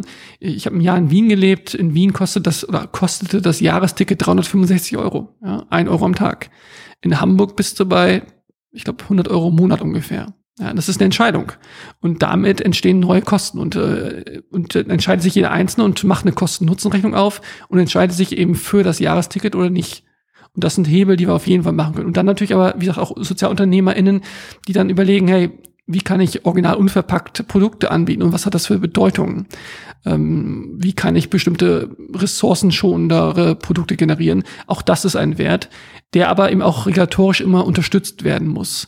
Ähm, es ist, also, es ist nicht so, dass das eine in einem Vakuum entsteht, sondern immer äh, im Zusammenspiel. Hm. Also diese Anreize. Entweder in die eine Richtung förderlicher zu machen oder halt Sachen unattraktiv. Und auch Gesetze, ne, Regeln, Gesetze. Also Anreize ist natürlich das äh, Softeste, aber eben auch richtig Gesetze erlassen, die äh, Regeln vorgeben, ja. Die aber nicht einschränkend sind, sondern wie ich, also, wie man, was wird da alles eingeschränkt im, im, im Namen der Umwelt? Naja, das sind halt die Mehrkosten. Auch andere Kosten, die du hast, würdest du ja einpreisen. Was sind denn auch allein mit Lösungen oder du kommst mit vielen Ideen, mit vielen Konzepten in Berührung? Was für, und es muss keine Lösungsansatz sein, was eine Initiative oder eine Unternehmen irgendwie umsetzen könnte, aber könnte auch sein, sondern auch einfach Konzepte. Was wünschst du dir mehr in der Welt, was mehr passiert? Gerne, gerne in Deutschland, aber auch von mir aus global, was mehr gemacht wird. Ähm, was wünsche ich mir mehr? Also, äh, kannst du das konkretisieren? Äh, kann sein, dass es ein bestimmter Lösungsansatz ist, ob es jetzt darum geht, wie man Müll reduziert. Kann aber auch natürlich sein, dass du sagst, du hast ein bestimmtes im Sozialunternehmertum oder auch in anderen Bereichen ein bestimmtes Konzept, wie man zur Lösung kommt, was du dir wünschst, dass es mir angesetzt wird. Da wäre, glaube ich, ähm, deliberative, äh, deliberative Prozesse, würde ich, glaube ich, sagen, brauchen wir viel, viel mehr. Wie kriegen wir es hin, dass wir Akteure involvieren, um Lösungen zu finden? Äh, und das auf Stadtebene, auf lokaler Ebene, auf, auf national, äh, irgendwann wird es schwieriger, glaube ich, was, was, was die Kommunikation angeht, aber ich glaube, wir brauchen viel, viel mehr Prozesse, wo wir äh, ja, Menschen mit einbinden. Bis hin zu, also in meinem Sohn gab es zum Beispiel in der Kita einen Kita, ich äh, weiß nicht, ob der Kita-Rat hieß oder so, aber im Grunde wurden die Kinder eingebunden, im Prozess die Kita mitzugestalten. Ja? Und genau das Gleiche brauchen wir eigentlich auf allen Ebenen. Äh, in Frankfurt gab es mal so, eine, so einen deliberativen Prozess, wo irgendwie ganz zentrale Fragen der Stadt aufgegriffen worden sind und die Bevölkerung der Stadt Frankfurt mit einbezogen wurde. Finde ich großartig, weil allein die Frage mitgestellt zu bekommen, schafft ja auch Ownership und schafft vielleicht auch neue Ideen und schafft eben einen Prozess, den Wandel auch ähm, selber zu wünschen. Also Deliberation aller Habermas wünsche ich mir mehr. Wie könnte eine eigene Organisation und auch wieder, ne, wenn man groß ist, okay, man hat ganze Ressourcen, man hat ein riesen Netzwerk und sofort zu diesen anderen Akteuren, die man einbinden soll, da hat man schon Zugriff. Okay, leichter getan. Aber jetzt dieses, man ist klein, hat vielleicht nicht die Netzwerke. Hast du dort, und das ist natürlich wieder dieses so, okay, man hat nichts, man hat keine Ressourcen, wie, wie macht man es was möglichst groß? Aber gibt es trotzdem irgendwelche Punkte, wo du sagst, das sind für dich Erfolgsfaktoren oder auch einfach Sachen, Kriterien, irgendwas, was man beachten muss, damit dieses gut klappt? Ich glaube natürlich, die, die, die Würde die, die einzelnen Meinungen, Gedanken, es darf nicht nur ein Legitimationsaspekt sein, wenn man so einen Prozess ansetzt, sondern man möchte wirklich Meinungen, Gedanken hören. Äh, man schafft einen Rahmen der Wertschätzung und des Respekts. Gleichzeitig gibt es auch vielleicht Grenzen in diesem Rahmen. Ja, also wenn die, die Würde des anderen angegriffen wird, dann muss man sie schützen. Ich, ich sehe das sehr, sehr häufig. Ich habe in einem anderen Projekt ähm, das ist auch ein Artikel, der in ein paar Monaten erscheint, ähm, mir eine Sozi digitale soziale Bewegung angeschaut im Bereich Rassismus und gerade Frauen, gerade Person of Color, gerade junge Menschen, also am schwierigsten haben es junge Frauen, die Person of Color sind, werden insbesondere angegangen in solchen Prozessen. Ja, das heißt, die müssen auch gleichzeitig geschützt werden. Also ein geschützter Raum, wo der Mensch an sich gewertschätzt wird und der Prozess dann eben auch so begleitet wird, ist, glaube ich, zentraler Faktor, damit so ein ja, deliberativer Prozess Erfolg hat. Wie kann man diese Räume schaffen? Wie bitte? Wie kann man diese Räume schaffen? Wie kann man das schaffen? Äh, ich glaube, eine Sache ist natürlich, dass man sie äh, auf verschiedenen Orten versuchen muss erstmal. Ne? Also und man auch da wieder die Akzeptanz, dass etwas auch vielleicht nicht klappen kann. Dann, ähm, ich glaube, gerade das Schöne ist ja, während wir unter UnternehmerInnen immer die Sorge ist, dass etwas gestohlen wird, gerade im sozialen Bereich gibt es doch nichts Schöneres, als wenn tolle Ideen übernommen werden, weil äh, soll doch meine Idee sozusagen in der gesamten Welt verbreitet werden. Also auch da nach Best Practices global zu suchen und sie eben anzuwenden, ist, ist überhaupt nicht verkehrt. Und auch da kann man wirklich schauen, was gibt es und wie kann ich das nutzen und dann eben hierher, hierher führen. Lass uns wieder mal ein bisschen umschwenken. Gerne. Wenn mal wieder auch auf deine Arbeit blickst, wieder im weiteren Sinne und gerne so auf die letzten Jahre gerne zurück, gerne ein paar mehr zurückblickst, was sind so ein, zwei der wesentlichen Erkenntnisse oder auch anders gefragt, wenn deine ganze Arbeit und viele Sachen einfach kom komplett weg wären, warum auch immer, und du nur, wie gesagt, ein, ein dieser zwei, ein bis zwei Ideen, Gedanken, Konzepte mitgeben könntest, so als so Weisheiten an zukünftige Innovatoren, zukünftige Changemaker, Social Entrepreneurs. Was wäre das? Das ist interessant. Es gibt eine Geschichte, ich, ich weiß nicht, ob es Ibn Sina war, aber es gibt eine Geschichte, also Avicenna, ähm, vielleicht war es jemand anders, wo Nee, es war, nee, es war Rasali, genau. Ähm, Rasali, ein, ein Gelehrter äh, vor, vor circa tausend Jahren, der hat jahrelang gelernt und dann ist er, hat er seine Sachen, sein Wissen aufgeschrieben und ist dann äh, los und dann kam eine Räuberbande und hat quasi Leute bestohlen und er hat gesagt, nimmt alles, aber nicht meine Schriften. Und dann meinte halt der Räuberchef, warum denn nicht? Ja, da ist all mein Wissen drin und wenn ihr es wegnimmt, dann ist mein Wissen weg. Und dann sagte der Räuber wohl, Wissen, das man wegnehmen kann, das ist doch kein richtiges Wissen. Und dann meinte halt Rasali, ich habe von dem unglaublich viel gelernt von dem Räuber und ist wieder zurückgegangen, hat nochmal jahrelang studiert und weitergearbeitet, dass er sein Wissen eben auch im Kopf hatte und nicht äh, auf Papier. Äh, also die Geschichte ist sozusagen deine Frage äh, äh metaphorisch äh, aufgearbeitet. Äh, was sind das? Ich, also jedes, jeden Artikel, den ich schreibe, schreibe ich so, dass ich zumindest irgendeine eine Kernbotschaft habe, die ich mitgeben möchte. Das heißt, ich könnte jetzt jeden Artikel durchgehen und äh, Beispiele nennen. Ähm, nehmen wir nehmen wir vielleicht, äh, ich, ich, ich sag mal, ich mache das mal so ein bisschen staccatohaft und nehme mal ein paar Sachen. In einem Artikel spreche ich über VUCAP. Viele reden ja über die VUCA-Welt, die Volatile, Uncertain, Complex, Ambiguous World. Und ich sage, hey, das Paradoxe sollte noch hinzukommen. Also wir müssen VUCA plus P denken, VUCAP. Ähm, und das Konzept. Äh, Schwenker, andere Artikel, wo es um religiöses Unternehmertum geht, äh, habe ich gesagt, dass für religiöse UnternehmerInnen äh, im Grunde eine Art Drei-Säulen-Modell gedacht werden muss. Ja? Also wenn wir UnternehmerInnen denken an eine Wertkreation, an ein Profitstreben, SozialunternehmerInnen denken an eine Wert- und Wertegeneration auf zwei Säulen ähm, und die zweite Wertesäule ist oft sozial und ökologisch und so weiter, haben religiöse UnternehmerInnen noch eine dritte Säule, nämlich eine metaphysische. Sie wollen Gott näher kommen, sie wollen ihm wohlgefallen und so weiter. Plus All drei Säulen werden durch Religion geprägt. Also auch was Wertschaffung heißt und was sozial-ökologische Werte heißen, werden durch Religion geprägt. Und ich habe das dann ähm, Workship genannt. Also Worship, Ibada, Gebete und Work, Arbeit, äh, im Arabischen einmal äh, zusammengedacht sozusagen. Workship, das K in, in Klammern. Und äh, ja, so geht's weiter. Ne? Äh, andere Artikel, äh, ja, jeder Artikel sollte einen so, so einen Gedanken haben, mindestens. Ge gefällt mir. Was würdest du, wenn du eine junge Person hast, wobei es gar nicht ein Alter sein muss, sondern eher zu sagen, okay, jemand, der vielleicht noch nicht mega viel Gründungserfahrung hat, sondern ein, okay, und nehmen wir mal diesen religiösen Aspekt, klammern wir mal ein, nicht, dass er nicht wichtig ist, sondern jemand, ja, möchte eine Organisation aufbauen, vielleicht auch alleine, ne? erstmal eine eigene Organisation, gerne aber auch mit ein bisschen Impact-Gedanken haben, es soll was Gutes sein. Was würdest du so einer Person mitgeben, wenn so ganz allgemein, du weißt gerade nicht den Kontext? Also sehr generisch. Ich glaube, dass diese Person ähm, auf Konferenzen, jetzt geht's ja wieder, auf Konferenzen, auf äh, durch MOOCs etc. sich ähm, sehr gerne Wissen, also ähm, Netzwerk und so weiter aneignen soll, vielleicht so rum. Und das, um die mit der Frage davor zu kombinieren. Ich habe einen Artikel geschrieben zusammen mit äh, Thomas Bohne aus Cambridge im Bereich akademisches Unternehmertum. Und wir haben festgestellt, dass es vier Dinge gibt, die man halt braucht und dann halt auch gewisse Inhib Inhibitors, also Grenzen. Und die sind Humankapital, Sozialkapital, Finanzkapital und Kulturkapital. Das heißt, diese Unternehmer, diese Unternehmerin braucht diese vier Formen von Kapital und man kann darüber reden, ob Kapital der richtige Begriff ist. Wir nutzen andere Wörter dort im Englischen, aber weil es natürlich eine gewisse Konnotation mit sich bringt. Trotzdem, um erfolgreich zu sein, brauchen sie eine gewisse Wissensbasis, sie brauchen gewisse Netzwerke, sie brauchen eine gewisse Motivation und sie brauchen auch ähm, gewisse Ressourcen, ja, also finanzieller oder infrastruktureller Art.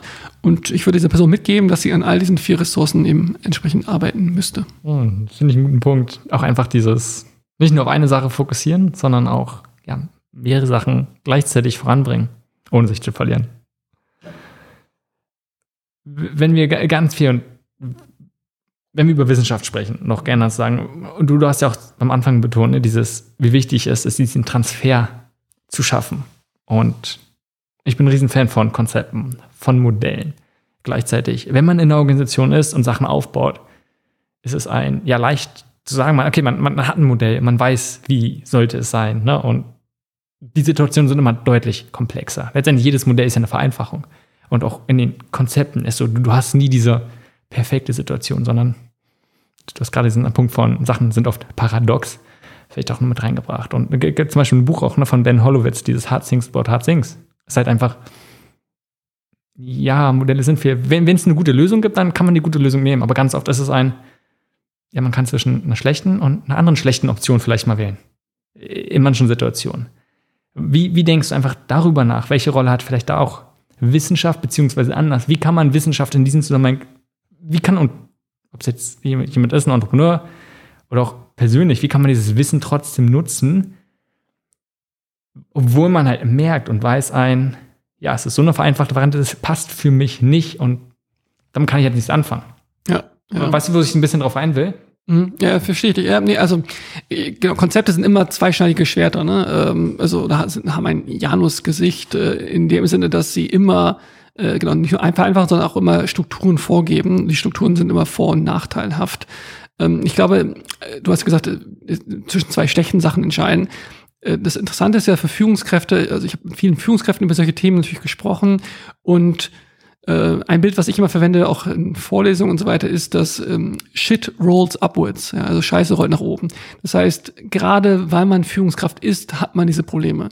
Wenn man diese Probleme nicht hat, dann sieht man sie wahrscheinlich nicht oder man hat Glück gehabt oder man ist irgendwie, ja, man ist was ganz Besonderes. Aber ich glaube sozusagen, die Situation zwischen zwei schlechten Sachen zu entscheiden, ist genau die Kernaufgabe von Führung. Ja, insofern ist das nicht etwas, das man wegdenken muss, sondern man muss damit umgehen können. Das heißt, man schafft es erstmal, die Situation als gegeben zu sehen und eben vielleicht auch gar nicht verändern zu können. Das ist vielleicht das Erste.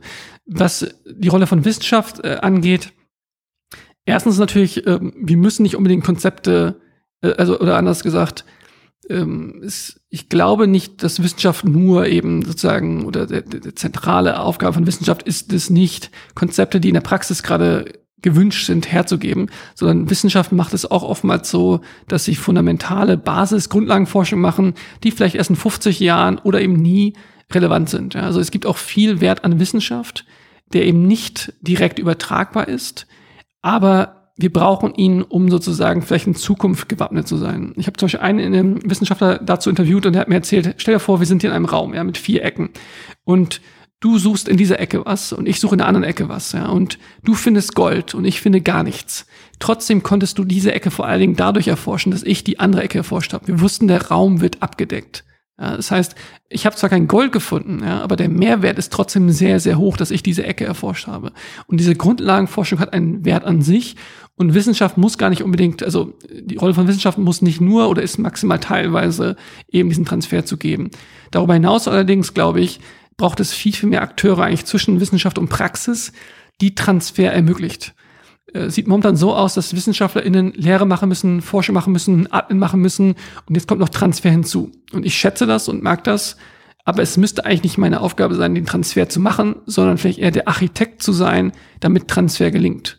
Warum gibt es nicht in unseren Forschungsteams Pressesprecherinnen, Transferagentinnen und so weiter, die meine Kernfähigkeit, Wissenschaft zu machen, eben in die Praxis übersetzen. Und am HIC, am, am Humboldt-Institut für Internet und Gesellschaft, wo ich bin, wir haben einen Eventmanager, wir haben Pressesprecher etc. Innen. Das heißt, wir haben in unserem Team Akteure, die Dinge viel besser machen können als ich, es auch viel, viel gerne machen, also gerne machen können als, ich. Das heißt, wir haben eine Arbeitsteilung, die ich, glaube ich, in der Wissenschaft noch viel, viel mehr sehen wollen würde. Denn ich schätze Transfer, aber es muss nicht meine Kernkompetenz sein. Hm. Finde ich für einen guten Punkt. Letztes Mal, wenn du jetzt gerade darüber sprichst, auch, was sind deine Kompetenzen, was tust du gerne? Wenn man dich mit den ganzen Kompetenzen, aber vor allem auch, wo du sagst, innere Werte, innere Wünsche, so ein bisschen, okay, so möchtest du verhalten und gleichzeitig sieht, so verhältst du dich. An welchen Stellen würde man Widersprüche sehen? Zwischen meinem Verhalten und meinen eigenen Werten. Ich, ich hoffe ja, dass äh, äh es gibt äh, so Sätze, dass man, dass das Innere und das Äußere gleich sind, dass das Innere, also ich wünsche mir, dass das Innere und das Äußere gleich sind und dass das Innere meinen äh, Überzeugungen sozusagen entspricht. Ja? Also ähm, wo gäbe es Widersprüche? Äh, das Schöne ist halt, dass ich eigentlich, äh, also in meiner jetzigen Rolle machen darf, was ich will. Deswegen gibt es eigentlich solche Situationen für mich und deswegen habe ich mein, schätze ich diesen Job auch so sehr, gibt es solche Situationen nicht. Ähm, also es gibt zum Beispiel den Zwang, natürlich in bestimmten Journals zu veröffentlichen. Aber ich habe mich diesen Zwang nicht ergeben und damit weiß ich, dass es bestimmte Institutionen in der Welt gibt, wo ich äh, nicht genommen werden würde. Das heißt, wenn ich jetzt anders handeln würde, wäre das genauso ein Beispiel gewesen, sozusagen, wo ich nicht d'accord wäre mit meinen Werten. Ähm, nicht, ich glaube halt, dass ich wirklich momentan das absolute Privileg, Privileg habe, ähm, dass ich meinen Werten entsprechend handeln darf. Ob ich das immer richtig mache, ist natürlich eine andere Frage, aber ich, ich versuche es zumindest und ich glaube, also, ja, genau. Ich versuche es. Ich mag daran scheitern, aber das müssen dann andere beurteilen, ja. Wenn wir die besten Voraussetzungen gerade haben, dann handeln wir auch genau, wie wir es wollen. Gleichzeitig gibt es ja oft Momente, wo, okay, wir haben auf einmal keine Energie mehr zum Beispiel. Einfach schlechter Tag oder langer Tag, viel gearbeitet. Man ist komplett unfokussiert, energielos, vielleicht auch unmotiviert. Was tust du in diesen Momenten, wo es dir so geht und wo du sagst, okay, eigentlich würdest du jetzt gerne machen? Also wie gehst du damit um, mit diesen, du bist unkonzentriert, vielleicht unmotiviert sogar oder unfokussiert? Also einerseits, ähm, ich glaube, ich, ich schaffe mir Routinen, dass das natürlich möglichst wenig eintritt. Also der Morgenkaffee, der, der Platz, der, das Sitzen an den Arbeitsplatz, äh, also gewisse Praktiken, die man entwickelt, die den Körper eben suggerieren oder eben auch zeigen, hey, äh, jetzt ist sozusagen die Zeit der Produktion. Dann aber auch vielleicht, also Momente der Nichtproduktivität auch einfach sein lassen, denn sie sind ja oftmals auch Momente, die gewertschätzt werden können. Das heißt, ich habe in meiner Arbeit meistens Puffer drinne, so dass ich nicht gedrängt werde, dann trotzdem zu performen. Also ich habe also auch, ähm, also wenn ich eine Deadline in drei Tagen habe, bin ich in zwei Tagen fertig und habe einen Tag Puffer, äh, wo ich dann aber das nächste Projekt anfangen kann und so weiter. Das sicherlich auch. Darüber hinaus allerdings, wenn es wirklich so ist, dass ich sozusagen äh, energielos bin, ähm, dann äh, ist es Karate, es ist Sport, dass ich durch Sport äh, das kriege. Es ist natürlich gesundes Essen, es ist Familie, es ist ähm, das Fußballspiel mit meinem Sohn, also Praktiken äh, dieser Art, die mir auch Energie geben. Ja. Ähm, das ist natürlich jetzt, wenn ich irgendwie einen acht Stunden Arbeitstag habe und nach vier Stunden K.O. bin und mein Sohn in der Schule ist, äh, kann ich ihn jetzt nicht einfach von der Schule abholen. Ähm, aber es sind sozusagen Dinge, die natürlich, wenn ich weiß, äh, oder andersrum, das Spielen, das Fußballspielen am, am, nach, am späten Nachmittag schafft mir Energie, sodass es gar nicht dazu kommt, dass ich energielos bin am nächsten Tag.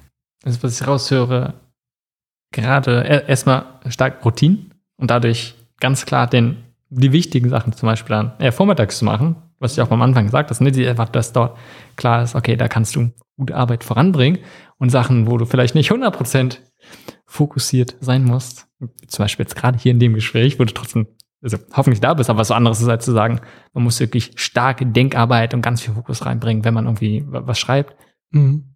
Plus halt die Offenheit zu sagen, also äh, äh, es gibt ein Buch, das heißt Leisure, The Basis of Culture von Joseph Pieper, ein christlicher Sozialphilosoph, der hat sozusagen die Bedeutung von Pausen betont. Ja, also irgendwie glauben wir halt eine Pause, also wenn wir jetzt gleich eine Pause oder so machen, machen wir die Pause, damit wir danach wieder besser sind. Ja, und nee, die Pause hat einen Wert an sich. Mal KO zu sein, hat einen Wert an sich und den eben auch wertzuschätzen, ist, glaube ich, auch wichtig. Nicht seinem Körper, seinem Kopf einen Druck auszusetzen und zu sagen, hey, wieso performst du nicht sieben Tage die Woche, irgendwie acht Stunden am Tag oder so, dann einfach mal zu sagen, hey, dann, dann ist es mal so. Auch das ist eine gewisse Art von Gelassenheit, die man, glaube ich, braucht. Und die ich mir gebe, damit, das, damit ich performen kann. Aber ich gebe sie mir nicht, um zu performen, weil dann wäre es instrumentell und würde sozusagen der Gelassenheit selber widersprechen. Mhm. Wird ja gut, einfach auch dieses Akzeptieren, weil oft ist es ja sonst so, hey, eigentlich wollte ich arbeiten und warum schaffe ich es schon wieder nicht? Oder einfach zu sagen, okay, ist auch mal okay. Nicht erst um 19 Uhr, sondern ja, es ist 16 Uhr und 16 Uhr ist sowieso, also mein Sohn äh, mit, mit Schule und, äh, und so weiter ist es sowieso eher, die Arbeitstage sind dann eher kürzer als, als länger, ja. Was hilft dir, genügend Ausgleich zu geben? Also du hört sich erst nur so an, als wenn du eine, eine gute Chance schaffst, aber gleichzeitig, was ich immer wieder als Herausforderung beobachte, und gerade in diesem Social Impact Bereich oder einfach auch generell. Man identifiziert sich sehr stark mit der Arbeit, macht vielleicht Spaß, aber man weiß auch ein, ja, es geht nicht nur darum, irgendwie Geld nach Hause zu bringen, sondern man macht wirklich etwas besser. Man hilft vielleicht auch das Leben von anderen Menschen unterstützt man. Vielleicht sogar im Großfall rettet man sogar Leben. Und sich da nicht in der Arbeit zu verlieren und sich so ein bisschen sogar selbst auszubeuten, Siehst du das? Kennst du das von dir selbst? Was hilft dir auch, einfach diese Grenze zu setzen und zu sagen, was du ja meinst? Und auf der logischen Weise ist jeder zu sagen, ja, Pausen sind wichtig, Ausgleich ist wichtig, damit ich am nächsten Tag und auch gerade langfristig gute Arbeit machen kann. Aber das dann wieder umzusetzen, was hilft dir dabei? Also ja, ich, hab, ich glaube, es gibt eine Studie, dass SozialunternehmerInnen im Schnitt depressiver sind als UnternehmerInnen, weil sie natürlich eben genau diese Leidenschaft so nah dran sind. Ähm, was mache ich? Äh, also erstens würde ich sagen, ähm, sehe ich meine Arbeit als einen Marathon, nicht als Sprint. Das heißt, wenn ich den Sprint irgendwie noch mehr, also noch mehr renne auf 100 Meter und dafür den Marathon nicht zu Ende bringe, ich bin jetzt kein Marathonläufer, aber das ist als Bild, ähm, dann habe ich am Ende dem Wert, den ich nachstrebe, eher geschadet. Ja, das heißt, ein Arzt, Ärztin sozusagen kann x Menschenleben retten. Wenn sie nachts nicht nach Hause geht, wird sie den nächsten Tag kein Menschenleben mehr retten, weil sie vielleicht K.O. sind. Und man muss sagen, unser Gesundheitssystem ist da echt äh, unglaublich undankbar gegenüber Ärztinnen, was die an Arbeitszeiten haben. Aber so vom Prinzip her. Also ja, ich weiß, dass mein Leben, meine Arbeit ein Marathon ist und kein ähm, Sprint. Das ist sicherlich eine Sache. Was wäre eine zweite?